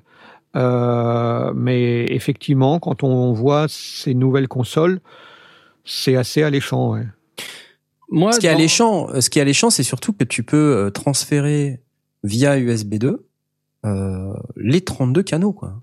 C'est-à-dire que tu as pour ton canal 1 euh, l'entrée de, de Do numéro 1 jusqu'à Ah 32 ouais. comme ça, quoi. Ah Aller ouais, et retour, hein, tu vois. Ouais, tu peux faire une prise live On y a 32 des- on fait une quoi. prise et live même, de 32 et même entrées. maintenant Ouais, ça, enregistré c'est cool. directement sur ta carte SD qui est branchée dans l'appareil. Quoi. Voilà, donc la Studio Live 16 et 32, elles ont ça, elles ont effectivement un slot euh, carte SD. Euh, et, et tu fais à la fois du stéréo, euh, évidemment, qui sort de la console, tu peux enregistrer le stéréo, mais tu peux enregistrer le multipiste Ouais, ouais, sur la fait, carte SD, Tout à fait. tu vois. Bah, c'est hyper euh, pratique. hein. Bah, c'est carrément pratique, surtout euh, enfin pour des mecs qui euh, qui font comme moi de la musique électronique avec des ordinateurs qui plantent. tu branches tout le bazar, Oh là tu là joues, là là. tu vois, tu te prends pas la tête, tu fous tout sur carte SD et après tu peux rebosser chaque piste. D'autant plus et tu vois, si tu as cool, des, des effets ou des, ou des instrus qui sont sur ton ordinateur, euh, il est dédié à jouer de la musique et pas à en enregistrer. Et tu- Exactement. Tu, peux vraiment le spécialiser dans une fonction. Voilà, unique. exactement. Tu t'en sers comme d'un instrument. Est-ce que tu es en train de nous dire que tu, tu songes à t'acheter ce, ce, ce type Mais de j'arrête matériel? pas. là. Depuis que j'ai touché à la Oh my Q32, je te dis, je- j'en peux plus là. Non, mais là, tu vas avoir un veto de la part du conseil d'administration. Là, c'est pas possible. Bah tu sais, ma, ma, ma chère et tendre euh, me dit, oh là là, c'est joli ça. Ah. C'est un peu cher, mais c'est joli. Dans ton studio, ça serait joli. Quand elle commence à me dire ça, c'est que non Elle craque. elle est pas contente quand j'achète des petites boîtes avec Ah ouais de câbles. Ah ouais, Parce dit un ouais, c'est nul bien- ça. Achète-toi un vrai truc quoi. Be a man, come on. Tu vois Eh ben, dis donc, quand je vois le chien que vous avez acheté, je m'interroge un petit peu. hein. ouais, bah, t'inquiète pas, il va grossir. Ok. Eh ben, bon, écoute, enfin euh, voilà. Et alors, moi, j'ai une, question. Euh, L'iPad, parce que j'ai vu la photo de, de toi avec ton iPad en disant, ouais, euh, vraiment, je veux dire, c'était pratique? T'as pu faire des bah trucs. oui. euh, Ah bah oui, oui, quand tu vois une 32 pistes, la, la taille de l'iPad, euh, bon, non, Ah c'est. bah tu tu scrolles, c'est pas grave. D'accord. Ah, ça marche très bien, hein, sérieux. Ah bah écoute, je suis étonné, tiens. Ça marche super bien. Bon, peut-être que l'application Allen East, elle est pas forcément, ou alors c'était l'iPad du mec. Euh, J'ai trouvé que ça, ça laguait un petit peu, mais c'était utilisable. Euh, bon, par contre, ce qui est très très pratique, c'est que du coup, tu peux mettre ta console sur le côté et puis euh, te mettre devant, quoi. euh, tu vois. euh, Et puis, Ça laguait de, de, de quelle euh, manière? Euh, ça laguait pas au sens où quand je touchais, ça réalisait une, une seconde après.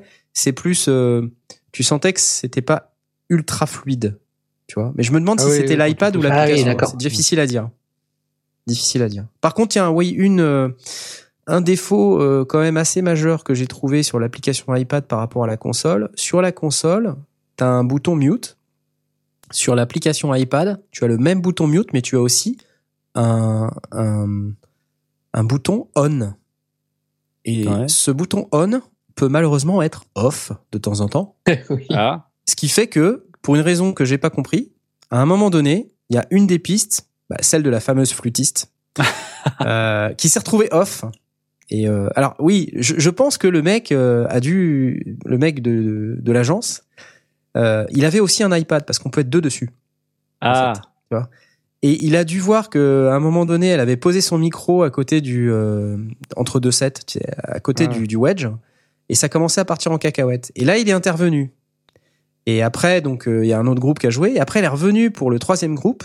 Et quand elle a démarré, c'était à elle de démarrer en plus. Et moi, j'étais devant là, et puis Ah, ça merde. sortait pas, tu vois. Et puis à un moment donné, j'ai dit putain, mais c'est quoi ce bordel quoi? Et puis tu sais, je, je touchais au bouton mute, euh, tu vois, et- sur la console. Et puis à un moment donné, je vois sur l'iPad que sa piste, elle était off. Mais Ah tu n'as pas la correspondance sur la console. Sur la console. Ah là Tu là. vois, tu ne l'as que dans l'appli. Ah, Alors ça, c'est mal, ah, c'est pas bien. Ah oui, c'est pas bien, oui. non Et mais euh, je sais pas comment ça s'est ton, trouvé. ton iPad tombe en panne à ce moment-là. Bah chill, c'est foutu. Je pense que tu, dans les menus du, de l'écran tactile de la console, ça doit être, Ouais. euh, ça doit être possible d'aller dedans. Mais si tu veux, euh, sur le, la face avant, euh, là où il y a les boutons, quoi, euh, il n'y a pas de bouton on. En même temps, c'est peut-être un truc un, un peu particulier où il n'y avait pas un sondier mais deux, quoi. Ouais, et puis le mec il touchait de temps en temps aussi, donc euh, bon. en même temps c'était sa console, hein, j'allais pas non plus. euh. Ouais. Casse-toi de là C'est moi l'ingénieur Enfin bref, je me suis bien éclaté. Et je, je me posais justement cette question, je me dis mais comment ça se fait que il y a une telle offre euh, et puis finalement ça m'attire moi, tu vois, d'avoir euh, le, le flux euh, 32 par 32 ou plus hein, sur certaines consoles. Là, typiquement sur les studios live, ils annoncent 38 par 38. Donc ça veut dire en gros euh, 36 canaux euh, plus deux stéréos en entrée et en sortie. Donc là, pff, bah, c'est c'est ça Oui, ou alors prendre une interface audio avec ça plein d'entrées. jusqu'à 144 entrées et sorties. Hein. Ouais. Ouais, ça Ah, ça, n'importe 144 quoi. tranches. Commence à Ouais. être sympa. Faut Mais- mais. Le, le, le truc, pour moi, alors euh, là où on, on- tu parlais tout à l'heure de studio live, donc la, possibilité de passer et en live et en studio, c'est là où, la, où le, ça, ça peut servir de bascule. Parce que quelqu'un qui fait que du live, ben, il peut prendre une console live, il peut prendre une console analo, une console numérique. Il, il a l'habitude de faire ça depuis un certain temps.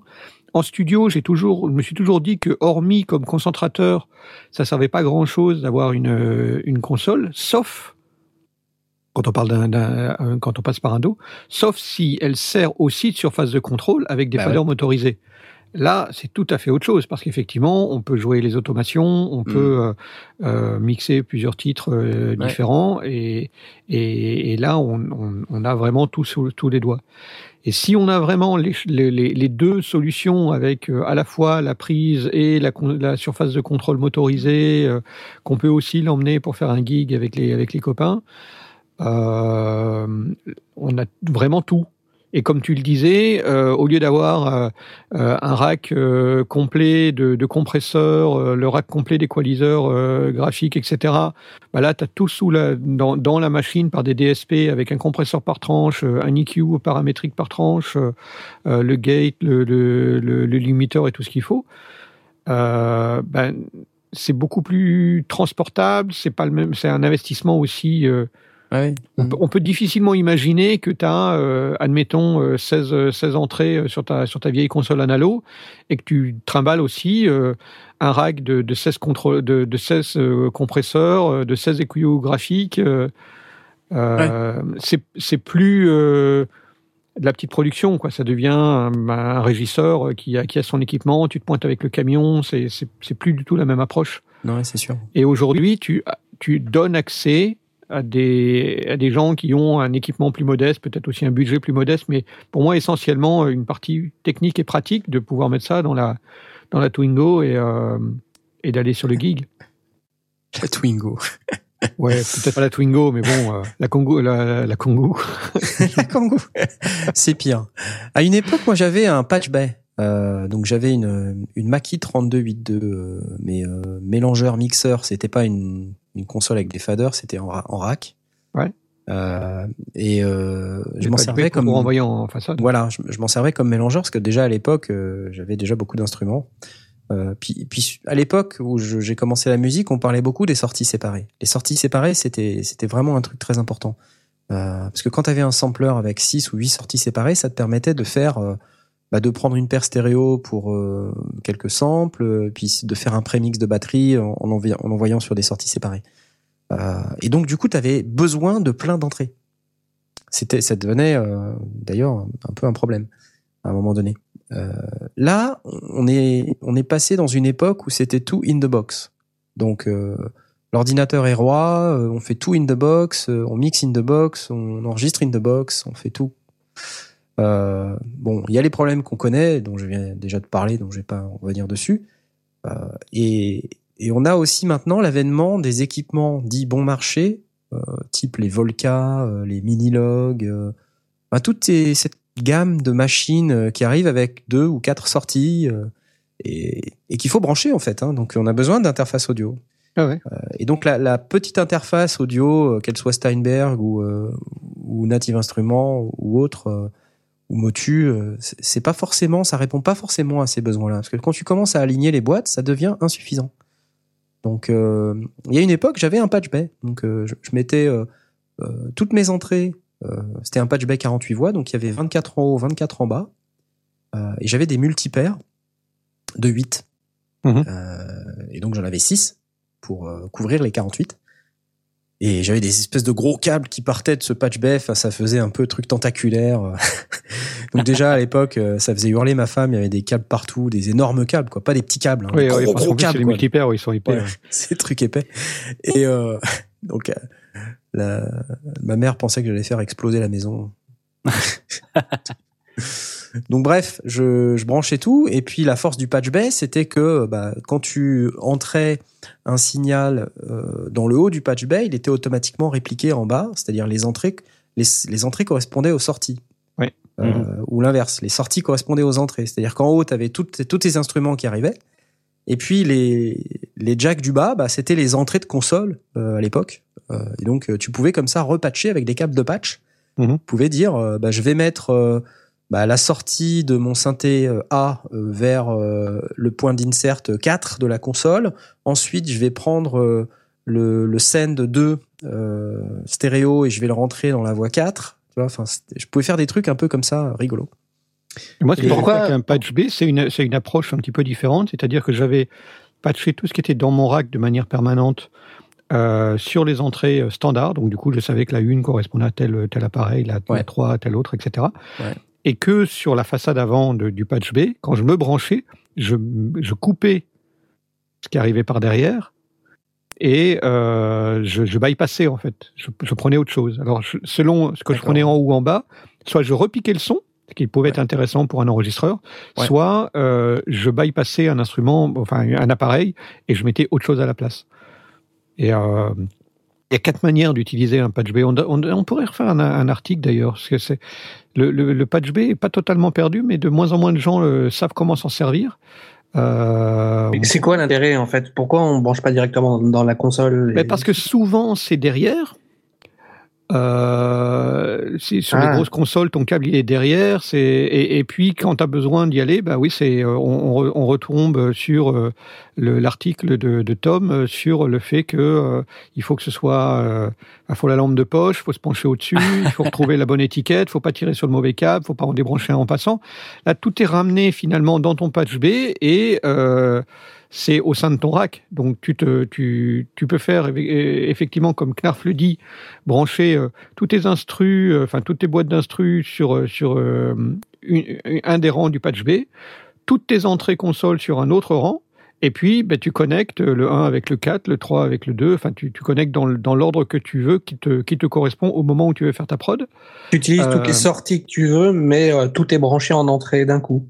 Voilà. Ou alors, tu peux dire, moi, tel appareil, il rentre de manière habituelle dans cette, euh, dans cette euh, entrée de console, mais exceptionnellement, je veux mettre un autre. Exactement. Et donc là, tu rentres par l'avant de ton patch B et ça bypass ce qui est entré par l'arrière, puisqu'en fait, un patch B, chaque patch a quatre points de quatre, quatre jacks finalement. Tu en as deux qui sont physiquement à l'arrière, un en haut et en bas, et deux qui sont physiquement à l'avant. Mais selon la configuration de ce patch B, il va réagir selon les branchements de manière tout à fait différente. Donc tu as les, les patch B normalisés, parallèles, enfin il y, a- il y a toute une série, euh, je crois qu'il y en a quatre en tout. Euh, et selon l'utilisation, tu peux faire des, des, des choses extrêmement pratiques. C'est le, le patch B, euh, dans la mesure où, où on remonte à un temps où, où il y avait plus d'appareils que de- d'entrées de, console Les moins de 20 000 Euh, ans ou ne de- peuvent pas de connaître. ou de, ou de pistes et tout ça, euh, et qu'on était forcément limité dans ce qu'on pouvait faire. C'était une manière très très pratique avec quelques des câbles jack courts de, de brancher de l'un à l'autre, de bypasser l'un, de repiquer du son sans couper le son. Ouais, tu peux Euh, faire du routing assez. euh, un, insert de quoi. console, par exemple, tu branches ton insert de console à l'arrière de ton patch B. Si tu ne fais rien, euh, eh ben, l'insert de console est bypassé, il n'est pas utilisé. Si tu te branches en bas, tu repiques le son qui est passé après ton préampli et tu peux le récupérer pour faire autre chose, le rentrer dans un sampler ou l'enregistrer ou faire autre chose. L'envoyer dans un reverb. Et si tu te branches en haut et en bas, eh ben, tu utilises le, le, le ton, ton, ton B comme un vrai insert. Donc à, part- à ce moment-là, bah, tu branches par exemple une reverb, euh, le- la, la sortie du son, tu, tu fais rentrer dans ta reverb, et puis ta sortie de reverb, tu la fais re-rentrer dans ta console Ouais, ouais. et t'as bypassé ton truc. Et le tout est presque fixe à poste. Et si tu veux changer ta, ta boucle, bah, tu mets autre chose et tu branches ça dans ton patch B. Donc c'est extrêmement pratique, très très sympa d'avoir ça sous la main. Ça coûte pas très cher. Euh, c'est physiquement euh, bah, juste une série de jacks, euh, bien souvent des, des, des jacks TRS pour euh, pour rester complètement symétrique sur le, le, le long Ouais, de ton, sur ton signal. du signal. Et, et, et c'est vraiment super sympa. Moi, j'en ai, j'en ai trois. Alors, dans trois, peut-être même quatre. Je vais en avoir quatre qui sont branchés dans, dans le truc. Et ouais, c'est, c'est, c'est très chouette à utiliser. Moi, je- j'en avais deux. Euh, donc, j'avais 96 ports. Euh, et c'est vrai que j'avais construit mes câbles de patch moi-même. J'avais été acheter des connecteurs, du câble et tout ça. Et je m'étais pris la tête à tout souder. Euh, 3 points et tout. Enfin, et du coup, j'ai appris à souder, tu vois. Ah bah C'est forcément. rigolo. Mm. Donc, euh, Mais j'ai fait pareil, sauf que j'ai pas été jusqu'à les souder. Finalement, euh, j'ai, euh, je dois avoir 200 mètres de câble sous mon, sous une truc, et puis j'ai quelques boîtes de, de jack stéréo. Un jour, je les souderai quand je serai à la retraite. moi, j'avais acheté du câble de couleur. Donc, j'avais du bleu, du rouge, du vert. Euh, C'était hyper sympa, mon patch. C'était génial. C'est comme un synthé modulaire, mais avec des jacks 635, quoi. Ah. Donc euh, ça donnait un truc euh, vachement vachement chouette. Et puis bah à l'époque j'avais un sampler, j'avais un S1000.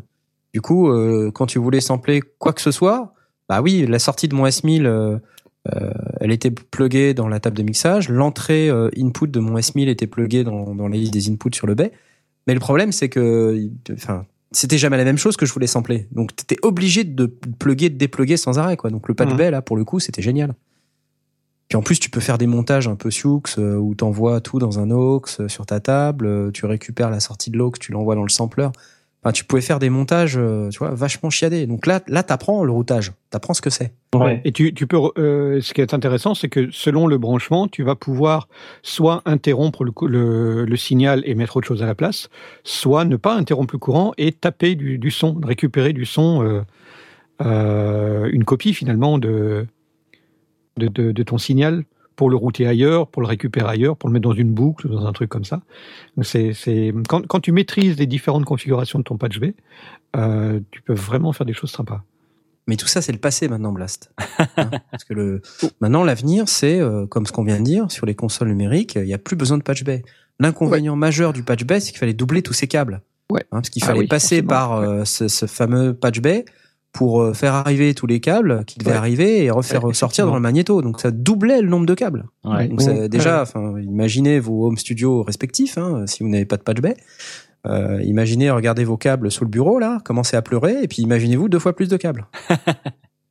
D'où l'intérêt de faire des câbles courts pour euh, pouvoir euh. Mais effectivement, tu as les câbles qui sortent d'un endroit et qui, qui chaque, chaque connexion entre deux appareils, comme elle transite par le patch B, c'est deux câbles. Alors, le truc génial maintenant, c'est comme tout est numérisé, bah, le routage, il se fait en, au format logiciel. quoi. C'est-à-dire qu'avec un écran tactile, bam, bam, bam, tu peux Donc router les maintenant, ton trucs les patch uns dans les il autres. est numérique euh, avec un, avec une connexion, un Voilà. connecteur euh, RG45 et un Dant. Et tout passe Mais au là, travers. Il faut savoir ce que tu fais, quoi. Parce que tu vois, t'as vite fait de, de faire une énorme connerie, et puis ça, c'est pas forcément visible à l'œil nu. Donc, euh, c'est dans les menus, c'est dans les routages, dans les trucs, les machins. Donc, c'est, c'est, Mais comme, comme tu le dis, la- l'avantage de ça, c'est qu'effectivement, du coup, tu comprends parfaitement comment fonctionne un routage.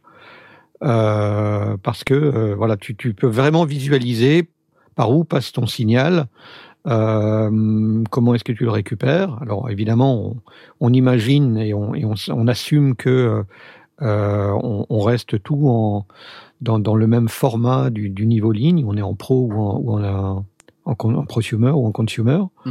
Euh, Moins parce 10 que ou en plus tu 4, peux- quoi. En, en- oui, en moins 10 moins 10 dBV ou en- plus 4 dBU.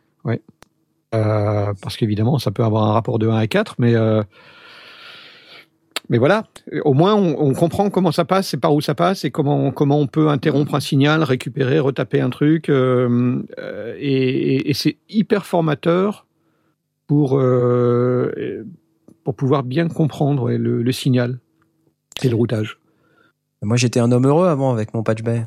Depuis que je fais de la musique euh, par ordinateur, euh, de- depuis ce temps-là, j'ai plus mon patch bay. Je, je galère en fait parce que tu vois, j'essaie de répondre un petit peu aux questions que je vois sur le channel, les gens se demandent mais en home studio à quoi ça sert tout ça? Bah, imaginez une situation où vous avez, euh, je sais pas, peut-être 5, 6, 7 instruments. Tu vois, moi j'ai par exemple devant moi j'ai un Motifrac, sur ma droite euh, j'ai un Pro Mega 3, au-dessus j'ai un Karma. Euh, à ma gauche, euh, j'ai un Tetra, un Virus, un Mini Nova, un Octatrack, un, un Monomachine, un- et puis plein d'autres instruments euh, qu'il faut que je fasse rentrer, quoi. Et euh, tout ça, ils ont au moins une entrée, pardon, une sortie stéréo. Donc une sortie stéréo, quand on a sept instruments, bah ça fait 14, 16, 18, 20 entrées, on sait pas, on a besoin, tu vois. Si, et puis en fonction du, du nombre de sorties séparées qu'on a, si vous avez un appareil qui a trois sorties de stéréo séparées, bah c'est bien de les brancher, quoi, parce que comme ça, ça vous permet de pouvoir les utiliser. Euh, puis après, si vous avez des entrées comme sur l'Octatrack, bah il y a quatre entrées, bah j'aimerais bien les utiliser. Sur le virus, il y a deux entrées, j'aimerais bien les utiliser, Ouais. etc., etc., etc. Et à chaque fois, en fait, ça fait des entrées-sorties. Imaginez aussi qu'après, il y a les câbles MIDI, évidemment. Alors là, bon, Ouais, et si tu as un compresseur hardware que tu veux injecter dans ton J'en ai un. tu- j'en ai, j'ai Ah, un- bah, j'ai Voilà. un LA Audio 4.4 qui fait double compresseur gauge stéréo. euh, je peux te dire, euh, tu, c'est de la tu, pub, tu quoi. peux- tu veux pas, le- enfin, tu veux pouvoir le brancher un coup sur un appareil, un coup sur un autre. Exactement, euh, exactement. Et, et tu Et puis je vous ai pas parlé de mes guitares. Ah bah, Ouais, les guitares, là, les les basses, guitares, euh, les basses, euh, enfin ça va, il y a plein de trucs. Plus tous les micros. Plus les micros, ouais. Bah, et on est rapidement euh, à- aux 24 entrées. Hein. Honnêtement, ça va hyper vite. Hein.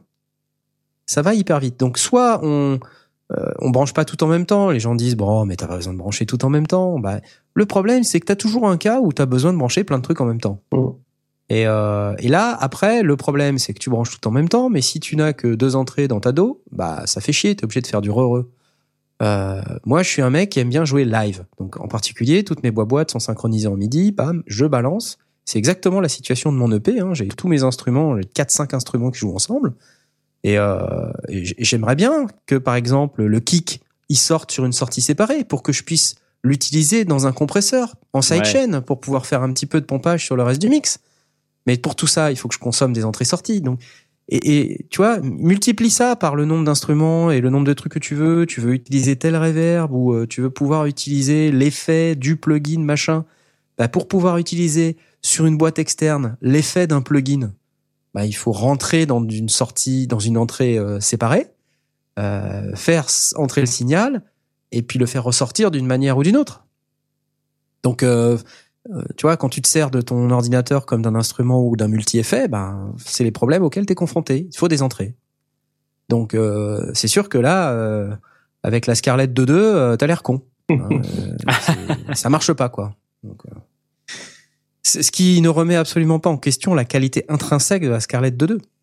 Euh, c'est juste que, euh, dans certains cas, notamment le mien, ça marche pas. Voilà. c'est pas le même besoin. C'est pas le même Ouais, besoin. pas- Euh, Et alors là, ça, bon, tu, tu, tu connectes, euh, enfin tu, tu rajoutes un, un ADDA euh, quelconque, euh, que, que ce soit chez Focusrite ou chez Behring- Behringer, tu connectes les entrées et les sorties, tu te rajoutes 8, euh, 8 préambles supplémentaires. Et, euh, et pareil, ça te fait 8, 8, Ouais.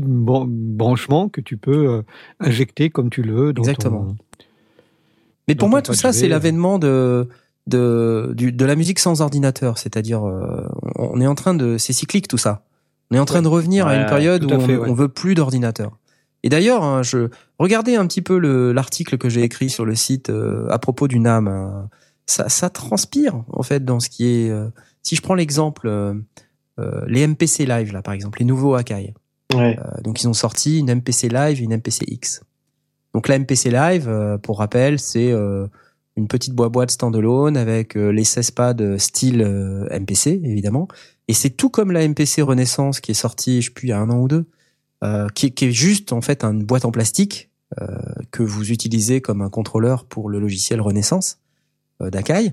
Euh, et ça, le problème, c'est que c'est insupportable puisque c'est attaché à votre ordinateur. Donc euh, euh, c'est ça devient insupportable à partir du moment où votre ordinateur pose des problèmes. Euh, beaucoup de gens veulent un truc standalone. Bah, ils sont arrivés avec des boîtes standalone. Et puis pas n'importe quelle boîte, les mêmes. En fait, les mêmes boîtes, sauf qu'à l'intérieur, ils ont mis l'intelligence nécessaire pour que ça fonctionne. Sérieux. Et alors là, ben, ça devient délirant, quoi. Enfin, ça, on revient au NPC euh, d'avant. Euh, alors en plus, c'est un petit peu différent parce qu'ils sont passés dans un mode hybride. Donc on peut avoir, euh, on peut avoir une MPC euh, euh, Renaissance comme avant, c'est-à-dire connectée à l'ordinateur avec les mêmes fonctionnalités qu'avant, l'écran tactile et tout. Mais on peut aussi avoir la version standalone maintenant. On peut avoir 5 heures d'autonomie à travailler sur un projet sur la batterie. Parce que c'est pas des piles, c'est une batterie, ça se recharge. Donc à la fois c'est bien et à la fois c'est pas bien parce que quand c'est déchargé, bah c'est déchargé, il faut recharger. Ouais. Mais en même temps les piles c'est pénible. Moi ça m'attire ce genre de truc parce que quand je vois les problèmes que j'ai euh, sur mon EP, j'en parlais un petit peu à, à Smot là cette semaine, mais euh, euh, je pouvais pas travailler cette semaine plus de 30 minutes ça plante quoi. Pour une raison ou une autre. Et euh, les raisons pour lesquelles ça plante, bah, c'est juste que j'ai trop de trucs. J'ai trop de trucs en USB, j'ai trop de, j'ai des problèmes de riche en fait. Ouais. Euh, tu vois, c'est vrai quand t'as deux machins qui se battent en duel, euh, la plupart du temps ça marche. Mais bon, moi dans mon ordi, j'ai aussi plein d'autres trucs, euh, plein d'autres logiciels euh, qui sont pas forcément des logiciels musicaux. euh, et euh, plus euh, toutes les mises à jour qui passent euh, régulièrement, euh, c'est la loterie. Le truc, un jour, ça te pète à la tronche, t'as pas compris pourquoi, la veille ça marchait, le lendemain ça marche plus. Bon, t'as tes yeux pour pleurer en fait. En fait, ça t'a tué ta créativité, quoi. Mais part. carrément, et, et tu vois, le pire de tout, c'est que je veux le faire le soir. Je rentre du boulot, il est, euh, je sais pas, 19h15, 9h30, euh, je dîne, euh, avec les enfants, machin, puis je monte une heure. Si j'ai qu'une heure à tuer, je veux que ça marche, quoi. Bah ouais. Tu vois, je, je veux que ça allumer le truc et bam, je repars sur ma prod et puis euh, et puis je veux que ça tourne quoi. Bah très régulièrement sur les deux dernières semaines là, bah je viens, j'allume, paf, j'ai un problème. Et c'est jamais le même problème. Hein. C'est Un truc des fois. Putain. Là l'autre jour, j'étais obligé de rebooter deux fois mon Mac. Pourquoi deux fois? Je sais pas. J'ai rebooté deux fois mon Mac, ça a marché. Putain. Incompréhensible. Ah, mais c'est super chiant quoi. Un coup euh, les programmes change qui passent plus, un coup euh, euh, j'étais dans Machine. Dans Machine, j'utilise, Ouais. j'adore Machine. C'est un super logiciel et le contrôleur est génial. Mais euh, je démarre Machine, je, je- je démarre la scène 1, euh, qui était la scène sur le, qui, dé- enfin, qui démarre le morceau. Ouais. Et normalement, ça boucle. Le bouton boucle, cycle, Ouais. et, et allumé, quoi. Tu vois, la scène 1, elle doit boucler. Et ben, pour une raison que je comprenais pas, ça bouclait plus. Alors, je, je, j'enlevais le bouton cycle, je le remettais, ça bouclait plus. Et puis soudain, bah ça reboucle. Ah, c'est revenu d'un seul coup, quoi. Ouais. Pour euh, ouais. Non mais attends, mais j'ai des trucs euh, from outer space moi comme oh là problème. là là là là là. Je te jure, c'est des trucs à s'arracher les cheveux. D'ailleurs, j'en ai plus. C'est pas pour rien. Ouais, alors pour les dreadlocks, euh, c'est moi. Effectivement. Donc, euh, je je suis très client, moi, des, des standalone, des trucs standalone. Alors, pour autant, le, le- software est pas complètement mort. Regardez les Core Gadgets là, qui arrivent dans les Mac, euh, Mm. nouvelle annonce du NAM euh, 2017. Euh, ça, c'est... Moi, je salue le truc parce que c'est vrai que les Core Gadgets, c'est vraiment super ce qu'ils ont fait sur les iPads. Euh, et je me dis, des mecs qui doivent se dire, mais moi, j'ai pas envie de bosser sur un iPad, c'est pas sérieux. Tu vois, il y a des fois, tu as envie de, d'un vrai truc. un, vrai- Ouais. un vrai instrument avec un vrai clavier, hein, t- t- pas pas ta tablette quoi. Enfin, tu te dis non, bah, la tablette c'est pour regarder Netflix quoi. C'est pas pour euh, c'est pas pour faire de la musique sérieusement. Euh, alors il y en a qui font de la musique Oui. sérieusement avec et qui arrivent très bien. Il y en a d'autres qui ne veulent pas. Moi, euh, je m'en fous. C'est plus un problème d'iPad euh, parce que mon iPad est assez ancien maintenant et le Core Gadget tourne pas très bien dessus. Mais quand je vois que ça arrive dans le Mac, super. Ok, j'applaudis des deux mains. Bon, après, il faut que le Mac fonctionne, quoi. Ouais, c'est ça. Ouais. Ouais, tu Donc voilà, Euh, c'est c'est un peu mon sentiment euh, par rapport à ces annonces du NAM. Euh, là, regarde, pareil, les, les interfaces Motu, dans l'article que j'ai écrit, je vous parle euh, de nouvelles interfaces Motu. M64, 8D, LP32. Qu'est-ce que c'est la M64 C'est une interface MADI. 64 canaux. Putain. 64 canaux, quoi. Et qui a besoin de 64 canaux, vous allez me dire? Bah forcément, il y a des gens qui en ont besoin. Sinon, cette interface, elle serait pas là. Mm. Et, et on en a de plus en plus des trucs comme ça. La 8D, c'est pareil. Euh, c'est dit ça 4 reste canaux. encore très très saine. hein. Ouais, ouais, ouais, c'est vrai. Mais Et bon, euh, tes 64 canaux, c'est autant d'entrée qu'en sortie. euh, oui, c'est c'est 32-32 en fait. ouais, donc euh, ça veut dire que tu renvoies tes wedges. euh, ça- Le truc, c'est que maintenant, dans la mesure où justement, on m'a dit que t'es 64, enfin que t'es 2 x 32 ou que t'es 2 x 16, c'est pas plus cher, c'est la même chose. C'est Oui, oui, mais t'as raison.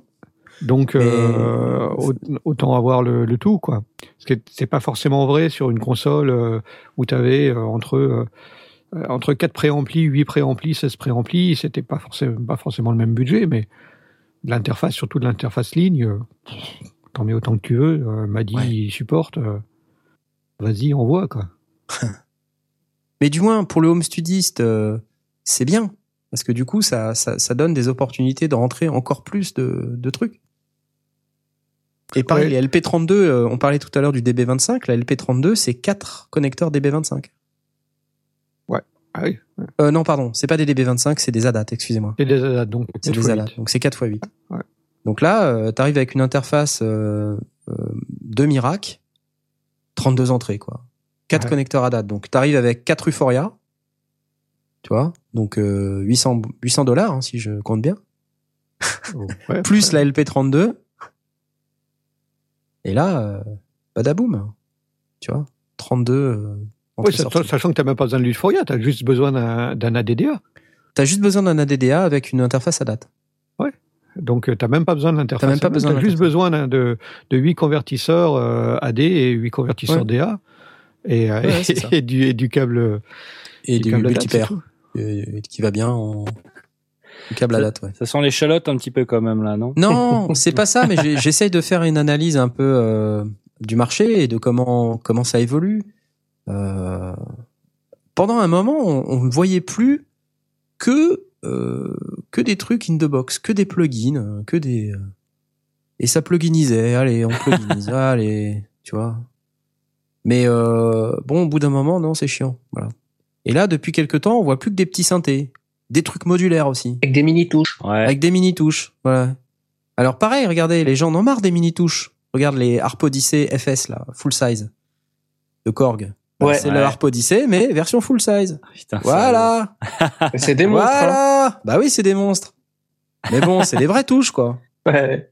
Mais là où c'est pas forcément euh, un- une, une, une course à l'échalote, c'est que il y a des technologies qui avaient été probablement abandonnées. On a parlé du patch, mais euh, ce, ce principe des, des ADDA, euh, ça existe depuis des années, depuis 10, 15 ans, on a, on a, on a ça. Et c'est ce qu'on utilisait quand on avait peu d'entrées et une, entrée à date, bah, enfin une entrée-sortie à date, ça fonctionnait bien. Euh, Aujourd'hui, on, re- on retrouve des petites consoles, des, petites euh, cartes son pas bien chères euh, ou des consoles pas bien chères qui ont une interface à date.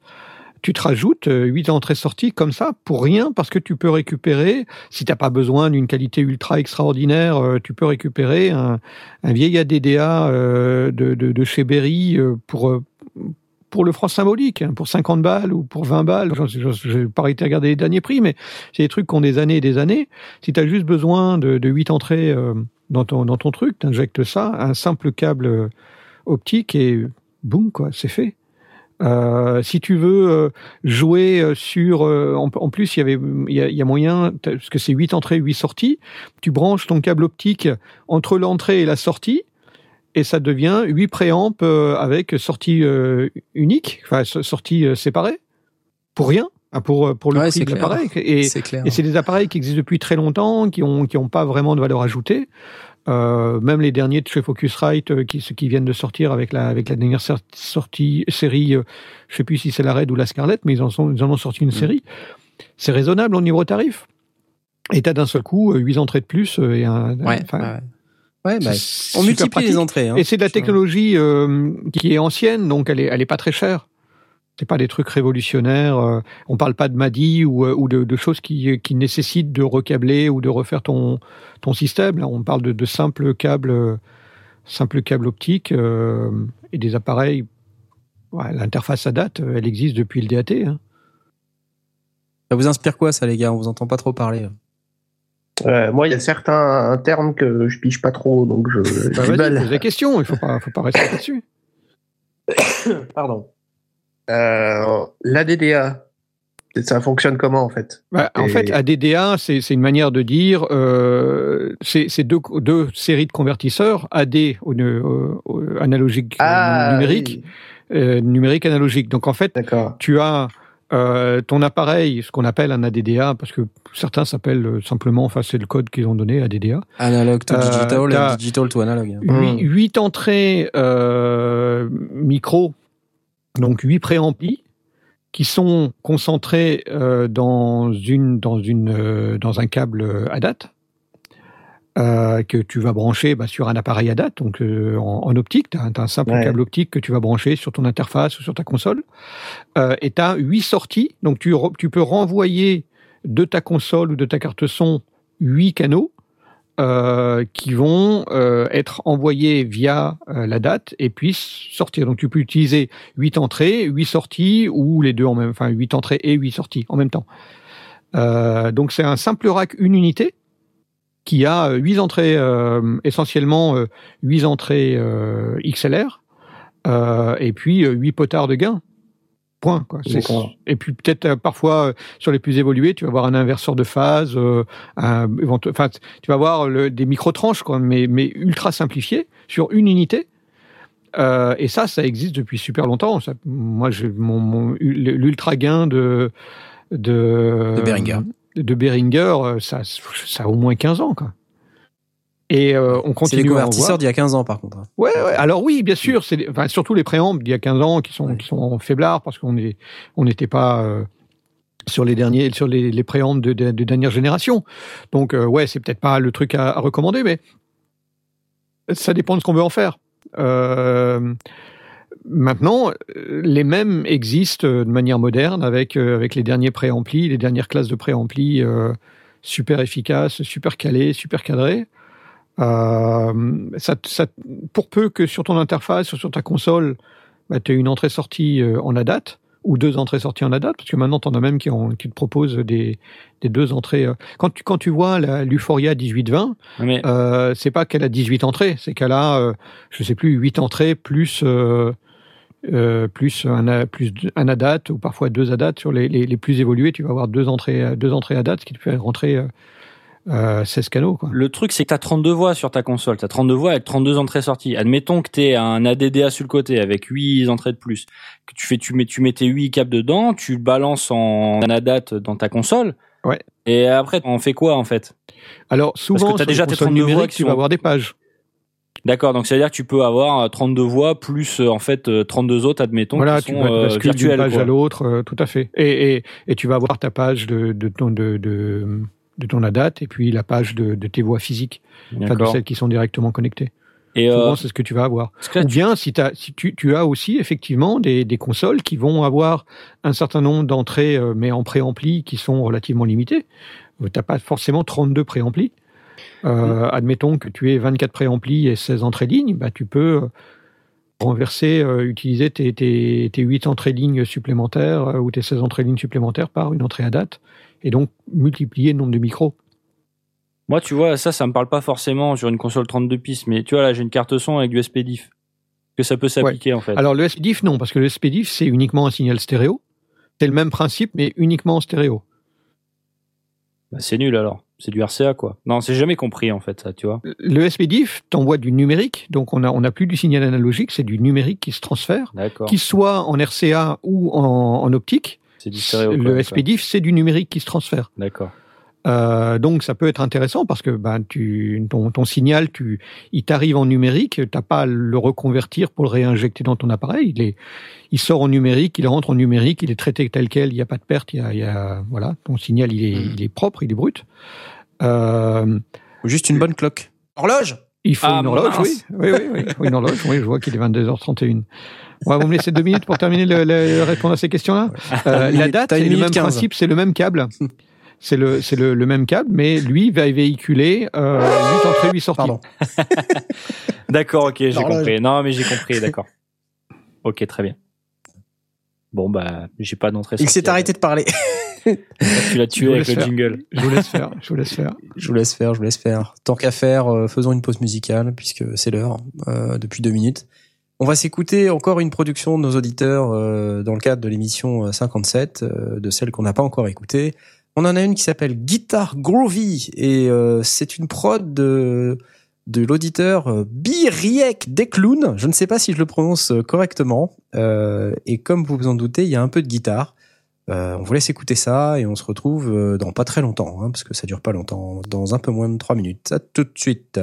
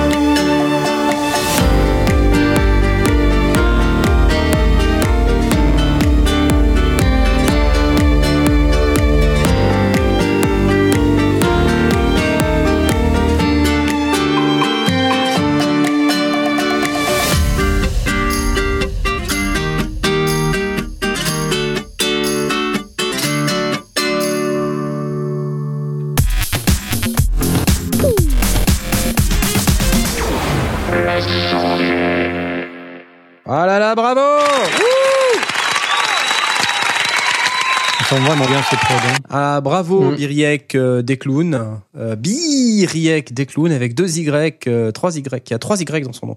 Ça fait beaucoup trop d'Y, d'Y, ça, Biriek.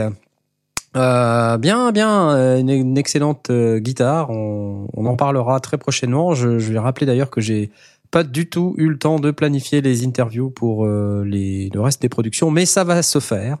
C'est juste une question de temps. Soyez patients. Euh, qu'est-ce qu'on, est-ce, est-ce que vous m'autorisez quand même à, à finir un petit peu de parler euh, soit du NAM ou plutôt de, d'un truc que j'ai vu dans NAM qui m'a un peu, euh, qui m'a époustouflifié. Ça va pas être trop long. bah, Vas-y, Ouais, allez. si, ça va être trop long, ça va être trop long. C'est euh, Slate Digital à nouveau, Steven Slate. Ah, Alors Steven. déjà, ce type-là, il est Il partout. est partout. Il est partout. Et il, il a est dans un ma boîte style- mail. Il a un style. Déjà, moi, je trouve que c'est des mecs innovants. Et je vais vous dire pourquoi. Parce que euh, c'est les premiers, je crois, à être passés en mode cloud. C'est vachement innovant. Et ça fait genre deux ans, quoi.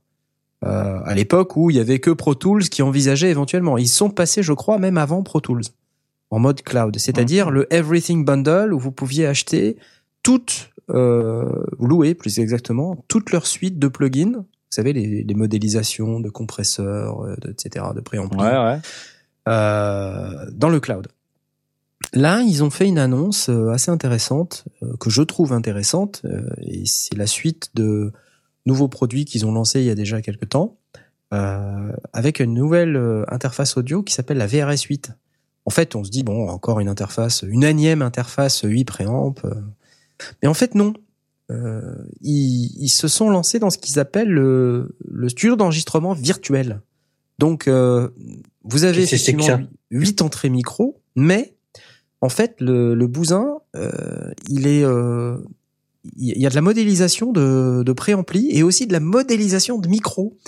Euh, je ne sais pas si vous aviez suivi, mais récemment, ils ont sorti un micro qui s'appelle le ML1, un micro à large membrane. Et ce micro, il a la particularité d'être super flat.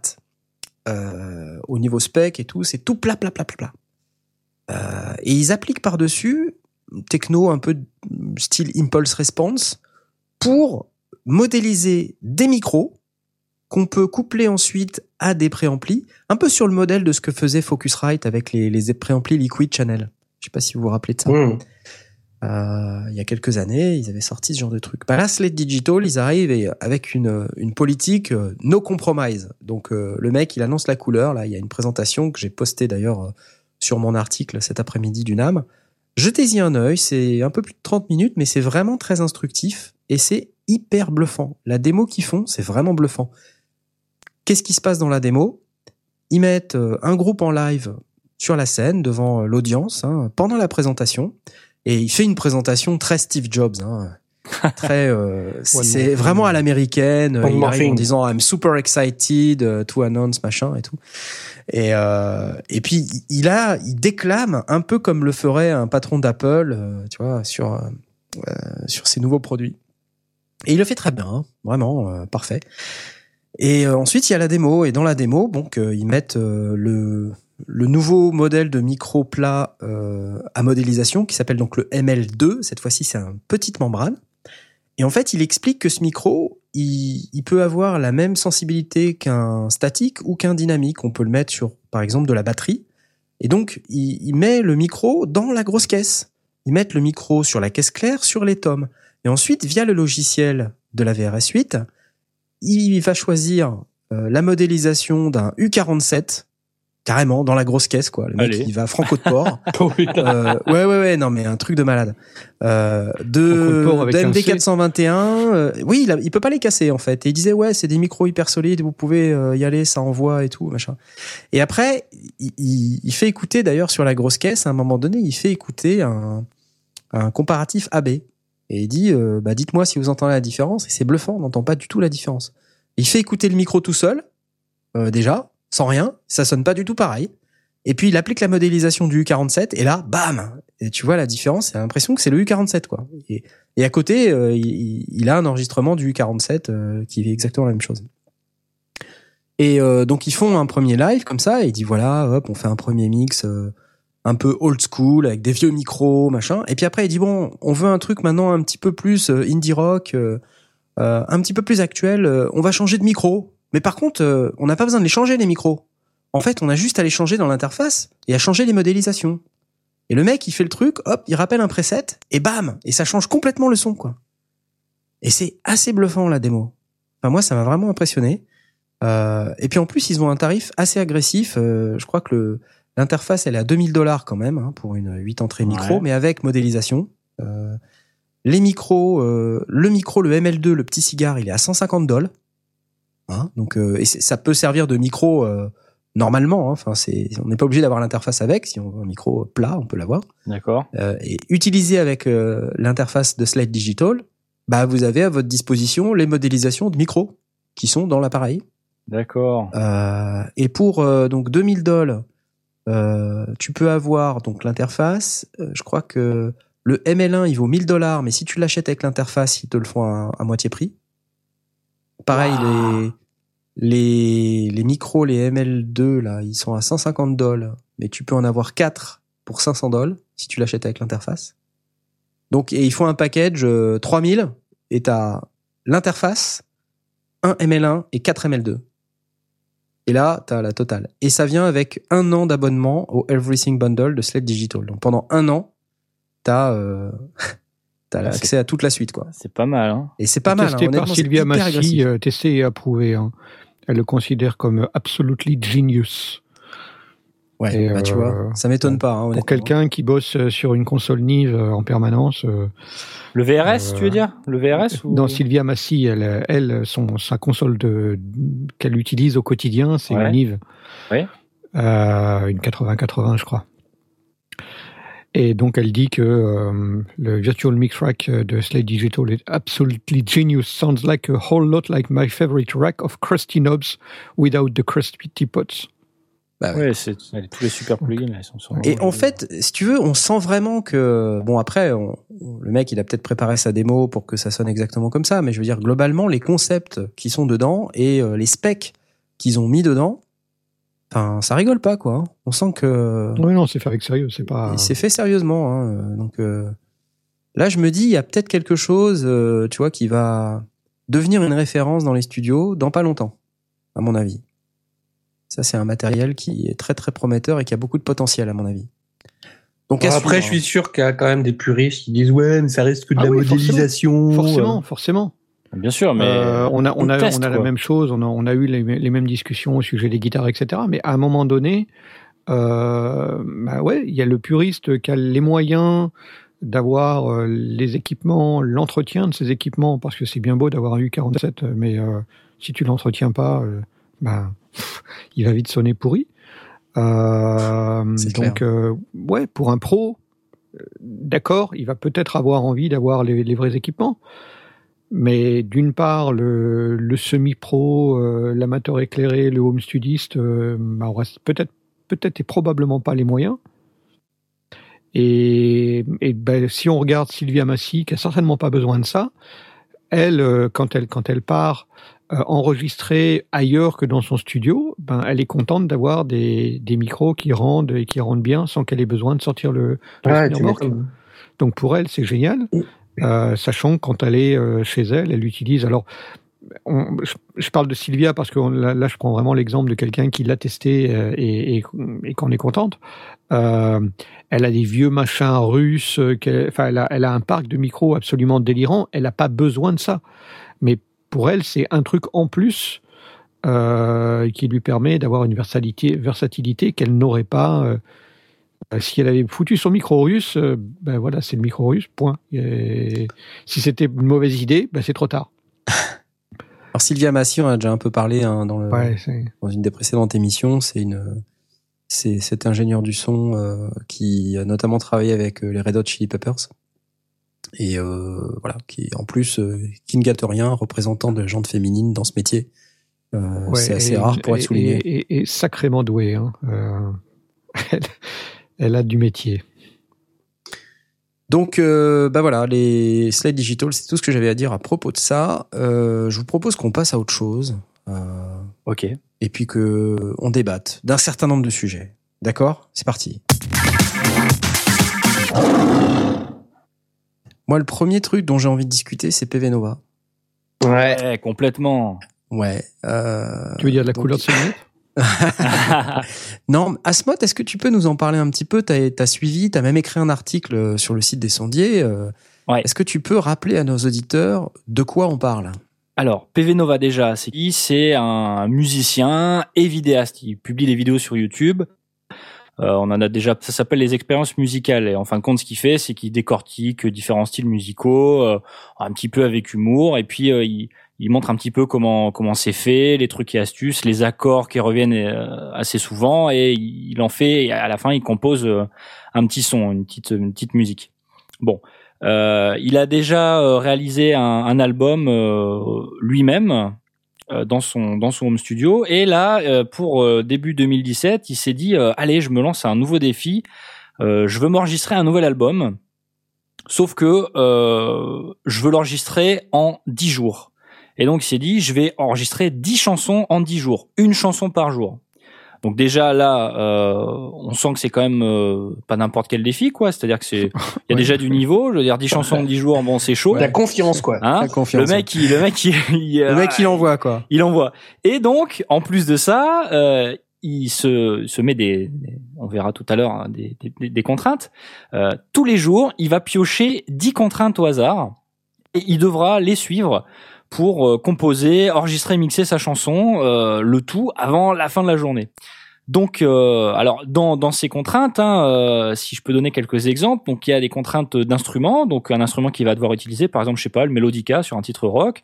Euh, au niveau de l'écriture, euh, peut-être ça va être une phrase en espagnol quelque chose comme ça. Contraintes d'arrangement, de mixage, par exemple mixer en mono, mais des trucs sur les côtés. La compo, le thème de la chanson, les accords.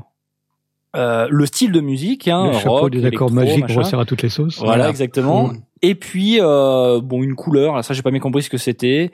Et euh, euh, le parrain, c'est-à-dire que c'est quelqu'un qui l'a financé parce qu'il a il a fait une campagne de financement euh, pour l'aider à, à avancer dans cette quête. Et donc, euh, du coup, euh, il y a un certain nombre de parrains qui ont été sélectionnés et qui peuvent euh, lui lui lui forcer l'utilisation d'un d'un mot euh, dans sa chanson. Et donc, euh, pendant dix jours, et là c'est terminé, je crois qu'il a publié la dernière euh, hier, Ouais. ou il y a deux jours. Ouais, Euh, a- pendant dix jours, tous les matins, il faisait un live sur Facebook où il tirait, il piochait en direct les contraintes. Et donc après, il les affichait sur son petit tableau. Et puis, allez, c'est parti, on y va, on enregistre la chanson. Bah, on l'enregistre, on l'écrit, on essaie de composer. Et donc, euh, au soir, enfin le lendemain plutôt, euh, il publie la chanson et une vidéo un petit peu euh, qui le suit euh, dans la journée sur euh, qu'est-ce qu'il a fait, comment il a galéré, comment il a réussi à intégrer telle ou telle contrainte, tel ou tel instrument qu'il était forcé de mettre. Et euh, c'est un petit peu rigolo à regarder sans forcément. Euh, il rentre pas vraiment dans les détails des techniques du son parce que c'est pas le but, c'est pas vraiment son, son fond de commerce. Mais c'est un petit peu sympa à regarder. Donc, euh, alors si jamais vous voulez un petit peu plus de détails, c'est vrai que comme disait Knarf, j'ai écrit un un petit article sur le site des sondiers. Et donc, euh, ben, euh, vous en doutez, ça colle. Il y a, il y a des thèmes qui reviennent sur ce qu'on, sur ce dont on a déjà discuté dans les sondiers. Euh, alors pas forcément enregistrer un album en 10 jours parce que ça, on s'est pas encore lancé ce type de défi, hein. Mais euh, Pas on encore. va, on va Euh, éviter, on va voilà. éviter. Non, non. Mais voilà, se forcer à être limité dans le temps, à utiliser des contraintes. Et donc euh, là, en l'occurrence, euh, alors on peut se dire, il est fou, il est, il est, il est, il est malade ce type. On peut se euh, dire qu'il est fou, oui. il est malade. Mais euh, quelque part, euh, il est quand même un petit peu malin. Et je suis pas en train de dire qu'il est en train de se, se ficher de vous. Hein, c'est pas ça du tout. Mais bon. Euh, enregistrer une chanson en une journée, c'est chaud. C'est-à-dire que tu démarres, tu te lèves le matin, euh, il faut que tu inventes des paroles, des accords, euh, un pont, euh, un refrain, enfin n'importe quoi, qui, qui- euh, des riffs qui, qui vont construire ta chanson. Bon, euh, mais pose des contraintes et il part pas de zéro. C'est-à-dire que par exemple, il pioche une liste d'accords le matin, ce qui fait qu'il a pas à réfléchir à euh, quelle liste, de, quelle, quelle progression d'accords il va faire. Il l'a déjà. Pareil pour le, le style de. Ouais, enfin, attends, Voilà. il l'a déjà. euh, si tu pioches, euh, tu vois, Bah, mais non, une mais poignée d'accords si de tu- merde. euh, Oui, mais si tu pioches des accords quand même de pas mal de questions, quoi, tu vois. Oui, bien sûr, mais bon, t'es obligé d'utiliser ça, donc tu vas faire avec. Que ce soit un truc de merde ou pas, Ouais, finalement, ça te canalise. ça te canalise. C'est-à-dire que tu vas te concentrer sur euh, comment utiliser ça pour euh, pour euh, faire ma création, tu vois, pour aller avec euh, peut-être qu'il a écrit les, les paroles avant. En général, il écrit les paroles après et il fait euh, il fait la musique avant. Donc, euh, enfin, moi je trouve que, enfin, comment dire? Tu, toi, tu penses que ouais, s'il tombe sur des accords de merde, ça va être chaud. Mais bon, c'est Ah lui ouais. qui les a écrits les accords. Hein, c'est pas non plus, euh, il est Oui. pas, il est pas Bah, parti. il dans prend des de accords, il prend des accords dans la liste des accords euh, magiques euh, du chapeau des accords Ouais. magiques qu'on nous ressort à toutes les sauces, Voilà. comme il appelle ça. Mais euh, ouais, donc ça, ce sont des successions euh, connues, maîtrisées. euh, on est dans des tonalités. Ouais, c'est pas la des mineur, accords, euh, tu vois, do, euh, La ré. mineur, fa, do, sol, bon, ouais, ça va, quoi. bah Ouais, ok, ouais, mais enfin, Bah, oui, c'est sûr qu'il n'y a pas mi bémol majeur. je sais Voilà. plus. Enfin, si, ça peut-être, mais euh, Non. Non. Bon, Non, je pense pas, non. Non, non, je pense pas. Après, il peut les transposer, mais c'est surtout la. c'est la- pas le la chapeau des accords magiques qu'on nous ressort à toutes les sauces, quoi. Sinon, c'est vrai que s'il y a des trucs un peu trop sioux, ça c'est pas. Non, c'est des trucs Après- euh, basiques, ouais, effectivement. Voilà, c'est des trucs basiques, mais bon, euh, ils se. Oui, ou des se- successions d'a- d'accords qui correspondent à certaines harmonies euh, Voilà. logiques ou, ou Après, des ils- tonalités logiques. de ce que j'ai pu écouter, il reste pas non plus cantonné qu'à ça et il s'en sert comme base, il s'en inspire. Mhm. Euh, de temps en temps, je pense qu'il peut, euh, il peut basculer sur autre chose s'il en a envie.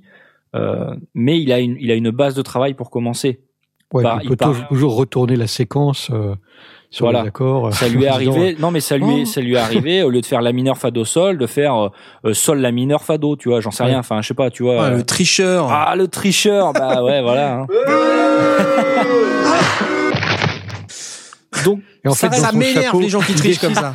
il décide de faire euh, la mineur fa do sol. euh, du coup, il met dans son chapeau euh, spécialement pour la séquence que des la mineur fa do sol. Il fait semblant de tirer au hasard. et il sait très bien les accords. C'est ça, ouais. Tout, Oh, tout avait été alors. C'est de la télé-réalité, ton truc. Mais tu sais, il, pi- il pioche lui un accord et puis il dit oh un la mineur, mais tu le vois pas. En plus, tu le vois pas. Ouais. C'est recoupé. Il sort un truc vert. Montre-moi cet accord. Est-ce que t'es sûr que c'est un vrai la mineur Attends, il sort un papier vert et derrière, euh, ap- après en post-prod, il rajoute ce qu'il veut dessus. Putain, vous êtes en train de dire que c'est des faits alternatifs, ce qui nous sort quelque part. Ah. Non Voilà, enfin moi en tout cas j'ai enfin j'ai suivi ça, j'ai écouté un petit peu tous les jours ce qu'il faisait et euh, bon, j'ai trouvé ça quand même assez intéressant. Euh, à un moment donné, je me suis dit allez, je vais essayer moi d'enregistrer une chanson euh, en une journée Ouais, et puis en ouais, fait je l'ai ouais. pas fait. Tu devais aller au bureau. Je- je- non, même pas, j'étais en congé hein, mais euh, je, je voilà, je autre chose à faire du coup. Sur Facebook. Ouais, ou alors euh, ou alors faire des trucs pour les sondiers ou Oui, voilà, oui, d'autres choses comme ça, très sympa. Donc je sais pas, qu'est-ce que vous qu'est-ce que vous en pensez vous? Parce que finalement moi j'en ai j'en avais déjà parlé donc euh, Moi, je suis mitigé honnêtement. oh, suis- oh, Ouais, ouais, ouais. allons-y. Ben, si tu veux, je, je- le mec.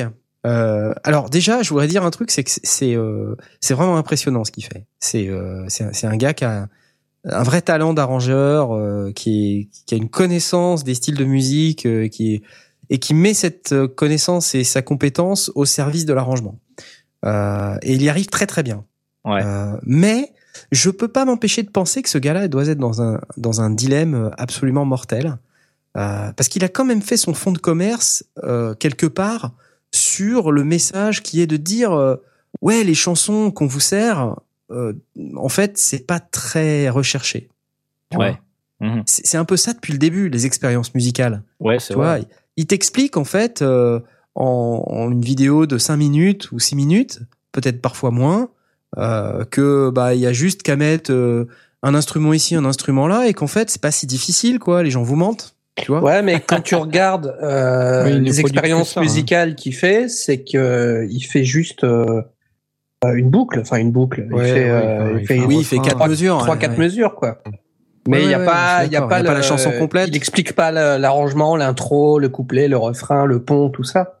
Oui, mais si tu veux, moi, c'est plus sur le principe du mec qui, euh, son fond de commerce, c'est de nous expliquer qu'on se fout de notre gueule depuis le départ. tu vois, Attends, avec son chapeau Nova- des accords magiques Nova ne fait ressort à pas toutes que ça. Il, il y a cette série de, de vidéos, mais il compose par ailleurs.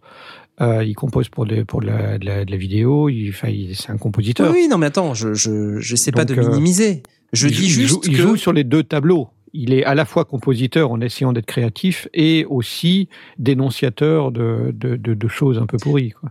Ouais, mais peu- tu vois, il y a un côté vicieux dans le truc. Il y a, il y a il y a un côté, il y a un dilemme qui, qui est un peu agaçant, euh, qui est, qui est un peu malsain même. hein. C'est que le mec, d'abord, il t'explique pendant toutes ces années que la musique que t'entends à la radio, c'est de la crotte. Et euh, finalement, euh, tu vois, euh, faut arrêter de, de, de, de- on se fait, euh, on se fait en papaouter depuis le début. Euh, et puis euh, après, il arrive en disant, bah tiens, je vais faire euh, un album en 10 jours, tu vois. Et puis, alors à la limite, tu te dis, mais ok, il va te démontrer ça sur 10 jours, comme quoi c'est encore plus facile, quoi. Mais quand, quand tu regardes les retours des gens et quand tu écoutes ce qu'il fait, bon, c'est bien, je veux dire, c'est super bien arrangé. Moi, perso, je, je trouve que c'est quand même de la musique moyenne dans un premier temps. C'est très très bien arrangé, mais enfin, je veux dire, euh, voilà, ça, ça reste euh, de la musique moyenne. Donc quelque part, euh, si tu veux, le message là pour moi, il est diffus. Il est, c'est comment vous dire, c'est plus euh, sur l'aspect. bon, ok, moi, regardez ce que je vais faire. je pose mes coronesses sur la table et vous allez voir, je vais vous faire euh, 10 chansons en 10 jours. Euh, mais, mais en fin de compte, euh, tu vois, il vaut pas mieux que tous les gens qui font des musiques avec euh, le, le chapeau des accords qu'on nous ressort à toutes les sauces. Et, Ah, en plus, le retour. Il a dit, attention, c'est 10 chansons en 10 jours. C'est pas, je vais pas vous faire croire que euh, oui, c'est mais un truc c'est là, mis, euh, c'est là, j'y viens justement. à, à Memphis. J'y viens, j'y viens. Parce que, à la limite, tu commences comme ça. Mais le retour qu'il a des gens, c'est putain, c'est super ce que tu fais. Et là, là, on a un problème. Parce que Bah, si tu euh. veux, le mec, il, il se retrouve, c'est l'arroseur arrosé, quoi. Le mec, euh, tu vois, il, il arrive en disant, euh, je vous, je vous fais ça et je le fais dans le mode que je connais, qui est, euh, je prends le chapeau des accords qu'on vous sort à toutes les sauces. Je, j'ai tellement pas besoin que de, de faire jouer ma créativité à moi que, bah, pff, bah de toute manière. euh, euh, vous avez juste qu'à choisir les contraintes à ma place, ou même je les sors d'un chapeau, et puis vous allez voir. c'est dire au monde entier que finalement, c'est un exercice facile, alors qu'en fait, euh, il n'en est rien. Tu vois, c'est c'est c'est un peu de la truande. Ouais, mais en, en, en- en- en contrepartie, quand, quand il euh, dans, dans ce que tu parles de son fonds de commerce, quand il démonte un, un style euh, qu'on nous a sorti euh, parce que on, on a la chanson de l'été et puis la chanson de l'automne et puis la chanson de l'hiver et c'est la même chose euh, parce que tu as trois trois quatre groupes qui qui finalement s'autocopient et s'autoplagient. Euh, ceux qui tournent, alors est-ce qu'ils ils tournent, est-ce qu'on les trouve appréciables parce qu'on finit par les entendre jusqu'à un point qu'on en dégueule, ou est-ce que finalement il y a une base sympa? Euh, Je pense c'est pas c'est- pas du jazz, c'est pas de la grande musique, mais il y a une base sympa. Quand quand il quand il démonte un style et qu'il le refait à sa sauce, le résultat qu'on entend, c'est pas mauvais. C'est pas très, c'est pas inspiré, d'accord, mais c'est pas mauvais. Mais, mais ça reste euh, quelque chose de moyen, et le retour qu'il a, même si c'est très bien arrangé, même si c'est très bien mixé et c'est très très bien réalisé, euh, mais ça reste de la musique moyenne, si tu veux. Ouais. Est-ce qu'on peut, quelque part, le problème que ça pose, c'est la question est-ce qu'on peut se satisfaire de cette musique moyenne? Et le retour qu'il Bah- a sur ses commentaires de vidéos YouTube, c'est oui.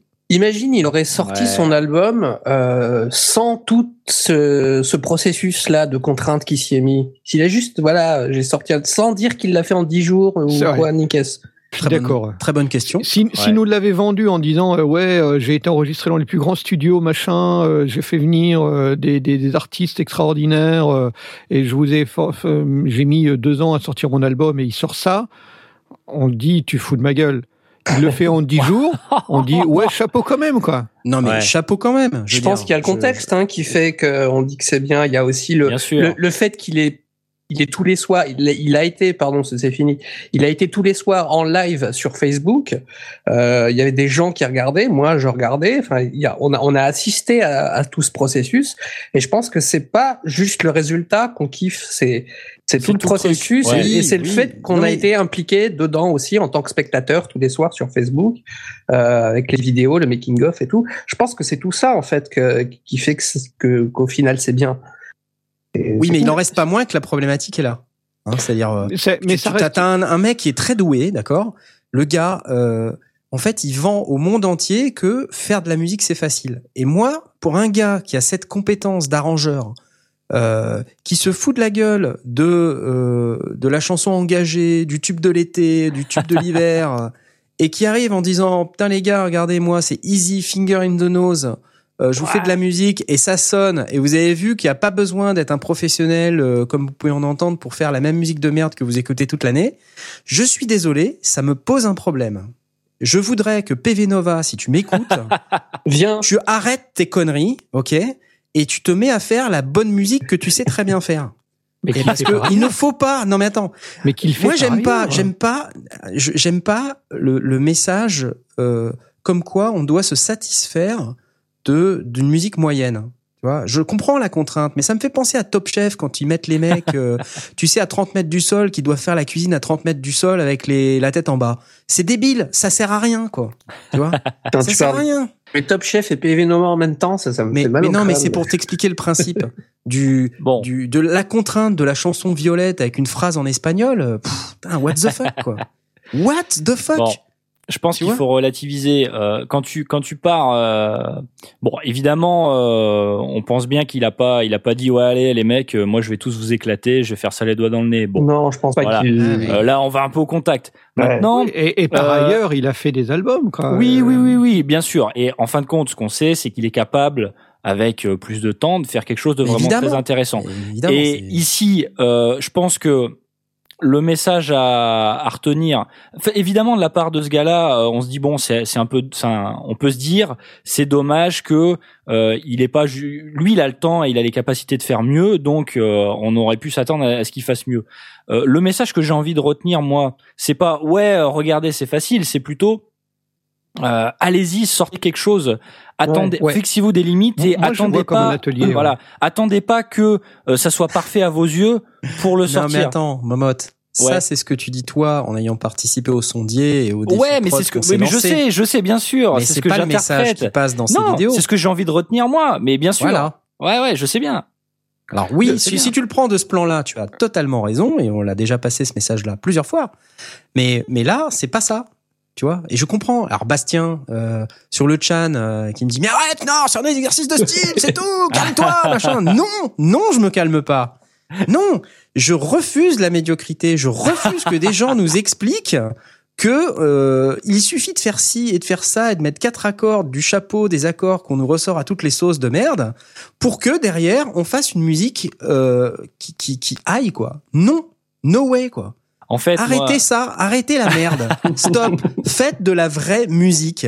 Prenez le temps qu'il faut. Mettez-vous quand même des contraintes euh, pour que euh, ça, ça sorte Pour quand vous même à un moment pas dans donné. tous les sens aussi. Mais euh, ne vous satisfaisez pas d'un truc médiocre ou moyen quoi. Non, no way. Ouais, Voilà. sauf si tu le prends comme un atelier euh, qui permet de montrer une certaine voie, mais pas forcément euh, la voie unique. En tout cas, il faut bien démarrer quelque part. Et démarrer quelque part, c'est aussi en imitant les autres. Euh, J'étais en train de réfléchir quand je fais un, atelier de mixage de saga MP3 où on enregistre euh, à l'arrache euh, et, et je mixe dans la foulée. Euh, j'ai une heure. Euh, la contrainte, elle est énorme. Bon, évidemment, j'ai écrit un, bout de scénario, donc j'ai une idée de comment je vais le mixer, mais ça se limite à ça. Et derrière, bah, c'est sans filet. Et le résultat, c'est pas un truc qui a été mixé pendant quatre mois avec euh, avec une, des moniteurs et des machins de, folie. On a un résultat qui est honnête, correct, décent et qui permet à ceux qui assistent à l'atelier, dans le cas de Pivinova, de ceux qui regardent la vidéo, de se dire ouais c'est possible, il y a moyen de le faire. Après, on peut faire mieux, on peut aller plus loin, mais faut au moins mettre le pied à l'étrier. Et mettre le pied à l'étrier, c'est aussi en imitant, c'est aussi en se disant bah tiens je vais me faire euh, euh, un, machin, un folk andalou, je sais pas quoi, et puis euh, puis ouais tiens je suis capable de le faire. Maintenant qu'est-ce que je peux apporter moi à la musique? Ça veut pas dire qu'on s'arrête là, mais au moins c'est un lancement. Et si tu le vois comme un atelier, ben, moi je dis ouais il y a y y a dix jours de dix jours d'atelier, sympa, intéressant. Je, je, je rigole parce qu'il y a Bastien qui me dit ouais mais Knarf, la course à l'excellence en permanence, est-ce que c'est vraiment intéressant? Il y a plein de bouts de trucs que tu as créés qui sont très moyens. Non, Allez, bam. c'est bon. ça. ok, Et t'as que raison. t'as publié. C'est vrai. non, C'est vrai. Mais j'ai pas la même approche que Ouais. que PV Nova. Je, je n'ai pas dit au monde entier. Euh, j'ai pas j'ai pas spécialement donné de leçons, euh, tu vois, sur la manière dont il fallait les faire. Euh, ok, j'ai fait quatre tutos euh, par-ci par-là, mais c'est c'est, euh, euh, voilà, c'est pas la même approche. En plus, quand euh, Blast, tu nous parles de mettre le pied à l'étrier, j'ai pas l'impression que PV Nova, euh, il ait fait ça pour se mettre le pied à l'étrier. Non, si pas pour lui, tu mais vois, pour il- montrer aux autres. Je parle en tant qu'atelier. Ouais, mais quand quelqu'un qui comme- monte ouais, mais- atelier. En fait, comme tu, comme, comme dit Knarf, euh, c'est- enfin, c'est pas, on peut l'interpréter comme ça, mais il, il dit pas clairement, ouais, regardez, c'est possible, vous aussi faites-le. Tu vois ce que je veux dire? Bah ouais. Donc, euh, on peut le prendre comme un atelier, mais euh, c'est pas présenté comme ça en fait. C'est plutôt, ouais, moi, je vais me lancer un défi à moi, tu vois. C'est, juste ça. Donc, euh, je, je comprends ce que tu veux dire, Knarf. Après, la formulation, euh, il faut pas se contenter de quelque chose de médiocre. Euh, j'ai un peu du mal parce que euh, pour avoir été euh, dans la boucle du il faut absolument que ce que je fais soit parfait, Ouais, pas moi, j'aime hein. pas entendre ça en fait. Je, non, mais il y a, y tout un monde de différence, si tu veux. Alors que Parce là, l'approche n'est pas on la est- même. on est plus sur un mode, euh, bah non, euh, on va se donner une journée et puis euh, quoi qu'il arrive, ça sera une journée. Euh, et euh, en plus, on se met des accords en contrainte, on se met des, des tu vois, des, contraintes sur l'arrangement, un instrument de qui a rien à voir euh, qu'il faut mettre dedans. Enfin, pourquoi faire, tu vois? Enfin, c'est- c'est- Ah, Parce que le- c'est fun. Il y a, faut ouais, pas ok, l'exercice de fun. style, l'exercice de style. Bon, Ouais. ok. Mais je, il n'en reste pas moins. le début. il n'en reste pas moins que euh, je, je trouve que il y a un dilemme dérangeant, euh, il y a un malaise. Et moi, ça me ça me touche. Euh, Je comprends que, ce que je tu veux dire. perçois dans dans cet exercice. Si tu veux, ce que je le pire, ce serait qu'en fin de compte, cet album là, ils le sortent, putain, ils en vendent plein quoi. mais si j'étais à sa place, mais je me, enfin je, tu vois, je sais pas comment réagir quoi je me dis ouais bon je vais juste faire un exercice de style euh, euh, je vais y mettre tout mon talent toute ma euh, toute ma compétence. Mais c'est pas la musique que j'aurais faite tu comprends? Mm. c'est pas c'est une musique euh, prise au hasard quelque part avec des paroles euh, bon ok je les ai écrites sur une musique qui, est- qui a été écrite sous contrainte mais tu vois comment tu dois prendre un succès qui vient de ça? Bah, euh, Bah, après, juste ça dépend comment est-ce que. ouais, vas-y, continue. Je une, rétribution de, de- du travail accompli? Pas? oui Pas, je vais Mais, pas dire euh, salaire, mais tu, tu vois, Ah, tu vois ce ou- que je veux dire. Ou pour moi, un simple témoignage d'avoir été Une reconnaissance, parmi les, ouais. les, les spectateurs qui ont assisté à la, à la jeunesse du truc euh, et donc qui veulent un, un support physique. euh, parce que de toute façon, les morceaux, ils sont disponibles sur YouTube. Donc, si tu veux les écouter, t'as pas besoin d'acheter l'album. Moi, je pense que, en fait, tous ceux qui vont euh, acheter cette musique, ou l'acheter au sens même pas forcément l'acheter, l'acheter euh, sous forme d'argent, mais qui vont, euh, comment dire, La cautionner. la cautionner, merci, c'est le mot que je cherchais, euh, ne sont pas forcément des gens qui vont connaître PV Nova. Tu vois, c'est là aussi le, Oh. le dilemme. En fait, ce qu'on, Le- ce le- la, la notoriété de PV Nova, elle reste dans le cercle de, la, ceux qui aiment bien PV Nova. Elle est pas, euh, il passe pas à la radio. En tout cas, pas encore. Bah, tu sais maintenant qu'il a euh, Cyprien, Ouais, il est passé à la télé. euh, Norman, Il est passé à la télé. passé à la télé. euh, enfin, Ouais. tu vois, je pense que ça peut démarrer vite. Hein. tous- ces gens-là le, le, le partagent ce qu'il ce qu'il fait. Donc effectivement, qui euh, il gagne de plus en plus en notoriété parmi des gens qui, qui, qui ne le connaissent pas euh, de base. En fait, ce qu'on est euh, un peu en train de se dire, c'est que le euh, le succès de, de sa musique là, enfin, ne peut être mérité que en ayant euh, la, la conscience et la connaissance de tout le process par lequel il est passé pour la faire, quoi. Oui, oui, quelque part, Ouais. c'est ça, ouais. Ouais, en même temps, Enfin, c'est comme ça on n'est pas là de qu'il se fasse interviewer euh, sur euh, euh, Fran- euh, euh, radio, euh, je sais plus euh, radio, euh, pas sur une quelconque radio où il va nous annoncer que euh, il avait une super idée derrière la tête, etc. euh, à la mode de Jean-Michel Jarre euh, qui.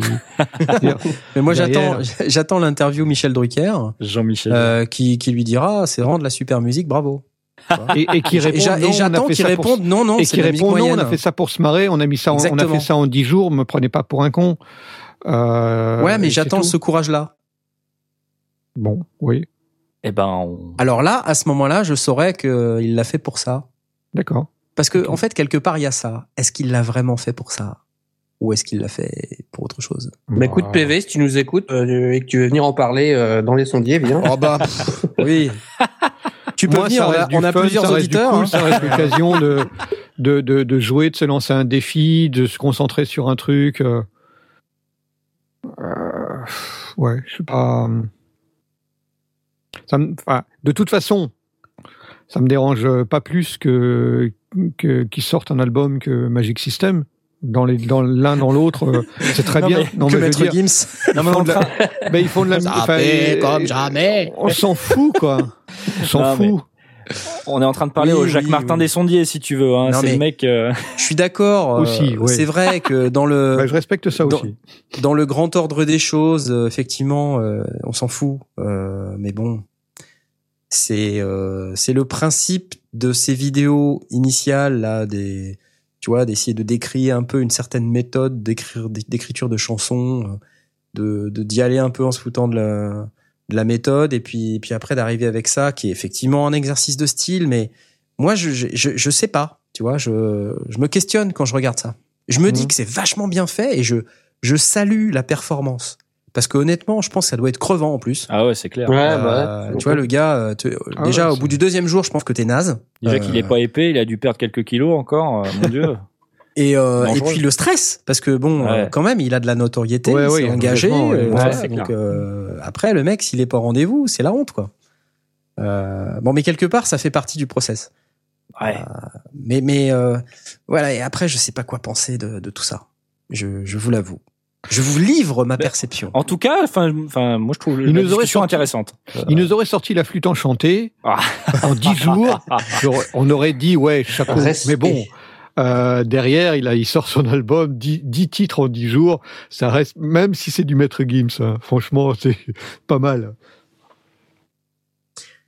Ah, encore Bastien qui me demande les albums live de petits groupes qui ont juste capturé un soir dans un bar et qui n'ont pas touché au son avant de presser sur disque, c'est dérangeant aussi. Ah, ça dépend ce que c'est. Ça Ouais, dépend si qui est à la si console. Si c'est euh, Knarf à la console, le son va être bon. Ça suffit. mais non, mais si c'est euh, si c'est euh, des accords du chapeau, des accords magiques qu'on nous ressort à toutes les sauces, euh, comme dirait l'autre, euh, ouais, ça, pff, oui, ça peut être dérangeant. Enfin, dérangeant, non. C'est juste que voilà, c'est de la musique moyenne, c'est tout. Ah, Attends, Et- John Lee Hooker, il a basé toute sa carrière sur un- une pentatonique de demi. Oui, mais il y avait de la carrière. virtuosité. Et puis en plus, c'était pas la même époque. Tu vois, alors que là, ce qu'on on est en train de parler de musique actuelle, avec tout le, tout le recul culturel lié à des dizaines et des dizaines d'années d'écoute d'une certain, d'une certaine musique. Euh, donc forcément, c'est plus difficile d'inventer quelque chose de nos jours que ça ne l'était euh, avant. Euh, donc pour un groupe de rock, aujourd'hui, c'est compliqué de percer. Parce que bah, le rock, on a un peu fait le tour du rock, quoi. Non? Ouais. Je vois ce que tu veux dire. Donc euh, c'est pour ça que je tente de d'entrer en communication avec les extraterrestres avec mes machines parce que je veux faire de la musique euh, différente, tu vois. C'est ce que dit Qu'on ma, va pas ma chère étendre. hein. Elle me dit mais, mais qu'est-ce Qu'on que tu qu'on- fais qu'on ne va absolument pas comprendre. On va dire, mais c'est quoi ce truc mais... Ah bah non, bah, tant- pis, c'est pas grave. Mais quand euh, elle entend des bruits de comme ça, elle dit mais qu'est-ce que tu fais? Tu, tu, tu entres en contact avec une, une, une espèce extraterrestre? Bon bref, euh, PV Nova, euh, bravo, mais j'ai l'impression que tu te fous un peu de notre gueule. Voilà, c'est ma conclusion. Ah, la provoque. Mais bon, oui, ok, je comprends, exercice de style, tout ça. Vous voulez parler de quoi d'autre? Vous avez des coups de cœur ou pas? Moi j'en ai. Après. T'en as? C'est coup de cœur? Bah, allez, allons-y. C'est parti.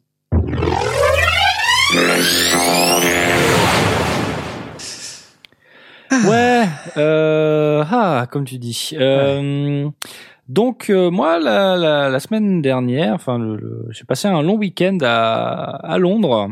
Euh, Ah, parce cool. que vu qu'on n'allait pas à Londres cette année avec les sondiers, euh, je me suis dit je vais y aller tout seul. Tant pis, c'est pas grave. Merci Knarf, quoi. hein, tu vois. Peux essayer de sonner à la porte de mon ancienne maison pour voir.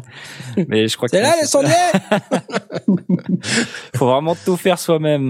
Non, en fait, euh, qu'est-ce qui s'est passé? Je, je me suis fait offrir par par ma chérie des places pour aller voir un, un musical à Londres. Euh, Donc c'est ça s'appelle School of Rock.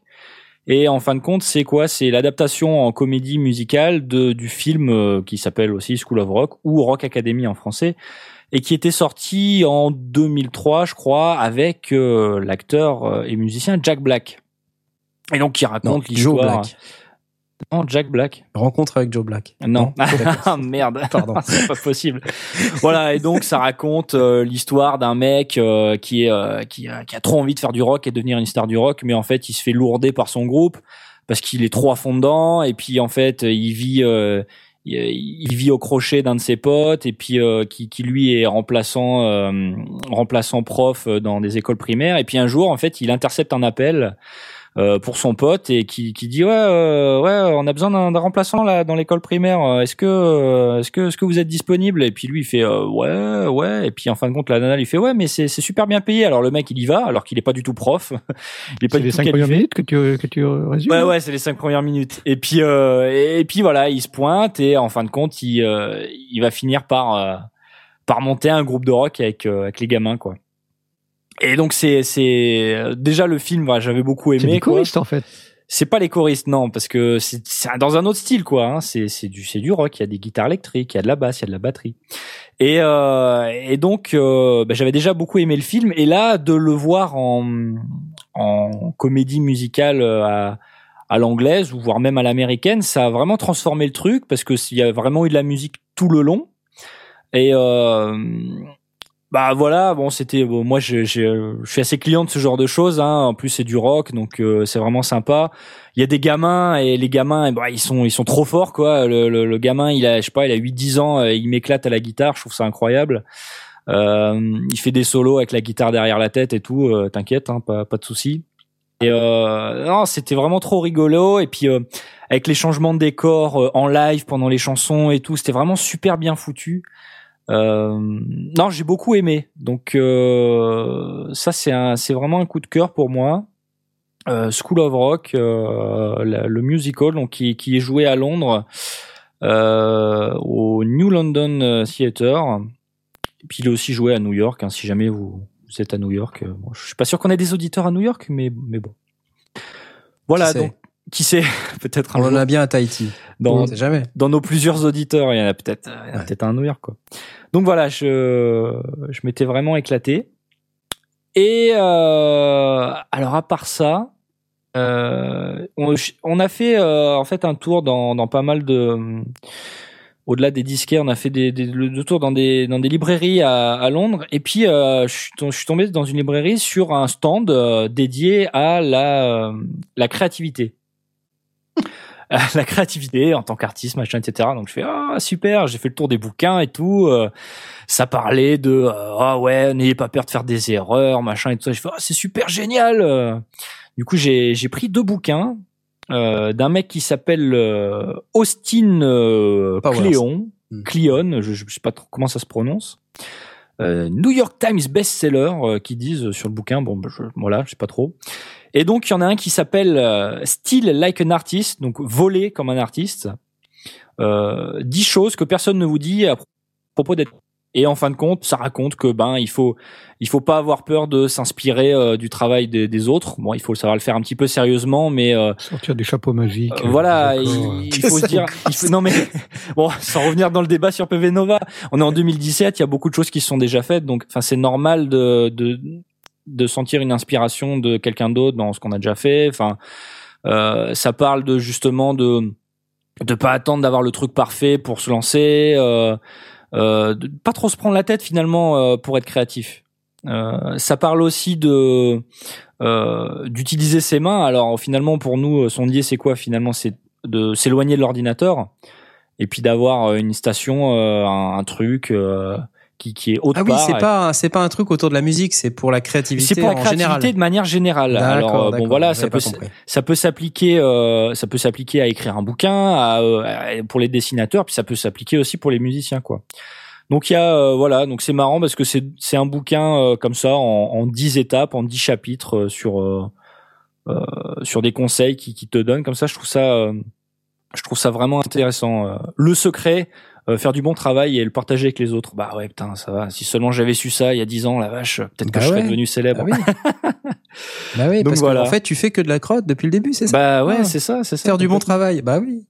Donc euh, je lis ça et je finalement ça, ça a l'air d'être du bon sens, mais c'est euh, je trouve ça vraiment cool. Donc euh, voilà. Et puis du coup il y, en a fait un autre qui s'appelle euh, Show Your Work, qui voilà montrer votre travail et c'est pareil, c'est en 10 10 petits chapitres sur euh, ben en fait faut partager ce qu'on fait quoi. Donc euh, euh, il faut, vaut mieux partager des petits trucs un petit peu tous les jours ou alors euh, euh, essayer de raconter euh, quelque chose qui nous intéresse. Enfin, euh, tu vois que c'est comme c'est comme le gars t'es en train de faire un EP. Je veux dire, Knarf, euh, il faut. J'essaie, j'essaie. et Mais ça plante. en tout cas, t'essayes.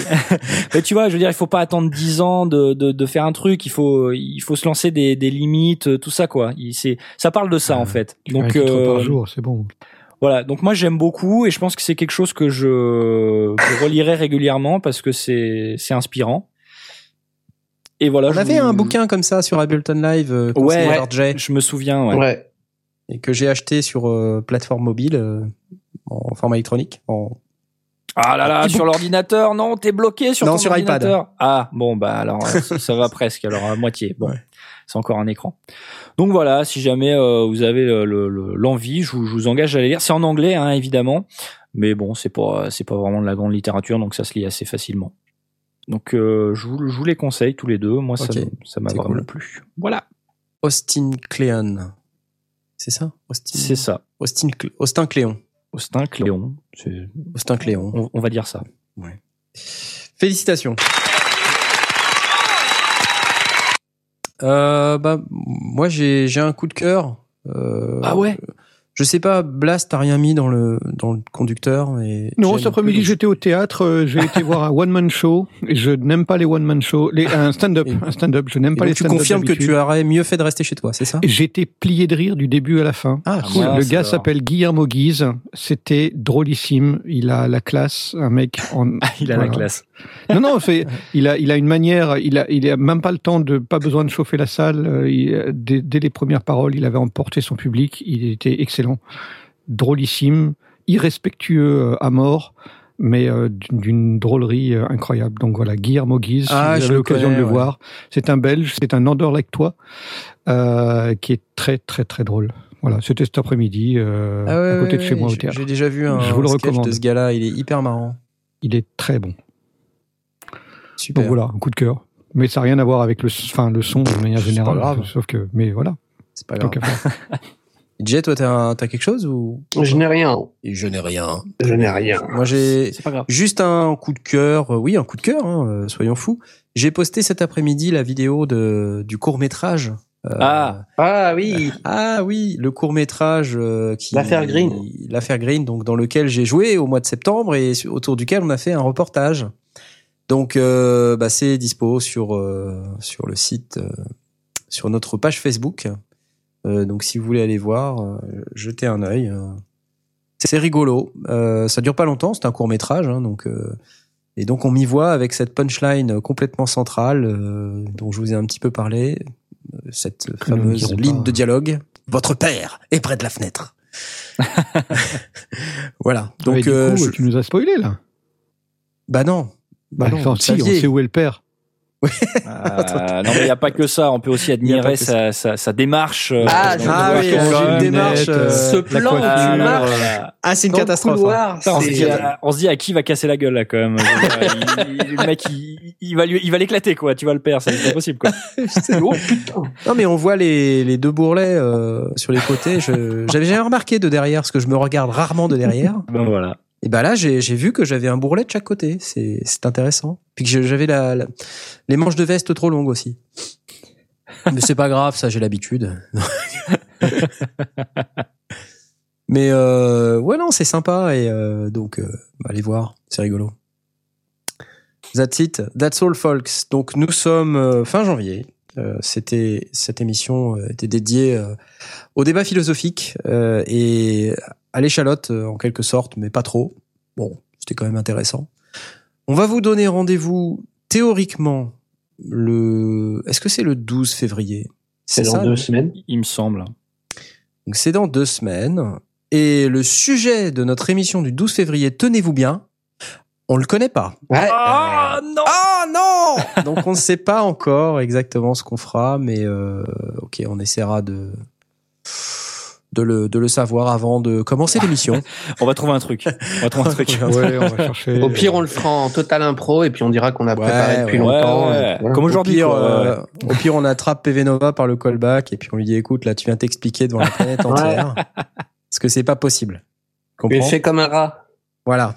Euh, on ramène un mec d'Arturia aussi. Et puis, euh, et puis là, c'est règlement de compte, t'as OK Choral. L'émission. Fight Club quoi. C'est. Fight Club. Donc, euh, bah, merci messieurs pour votre participation, comme d'habitude, euh, toujours très pertinente, euh, très agréable, euh, très poilue, très très intéressante. Euh, je vous Poil, souhaite une excellente nuit, chers auditeurs, euh, un bon replay pour ceux qui nous écoutent en replay, une bonne journée, une bonne vaisselle, un excellent tout ce que vous voulez, et puis on se retrouve donc, euh, comme on a dit, le 12 février. À bientôt. Salut. Ciao.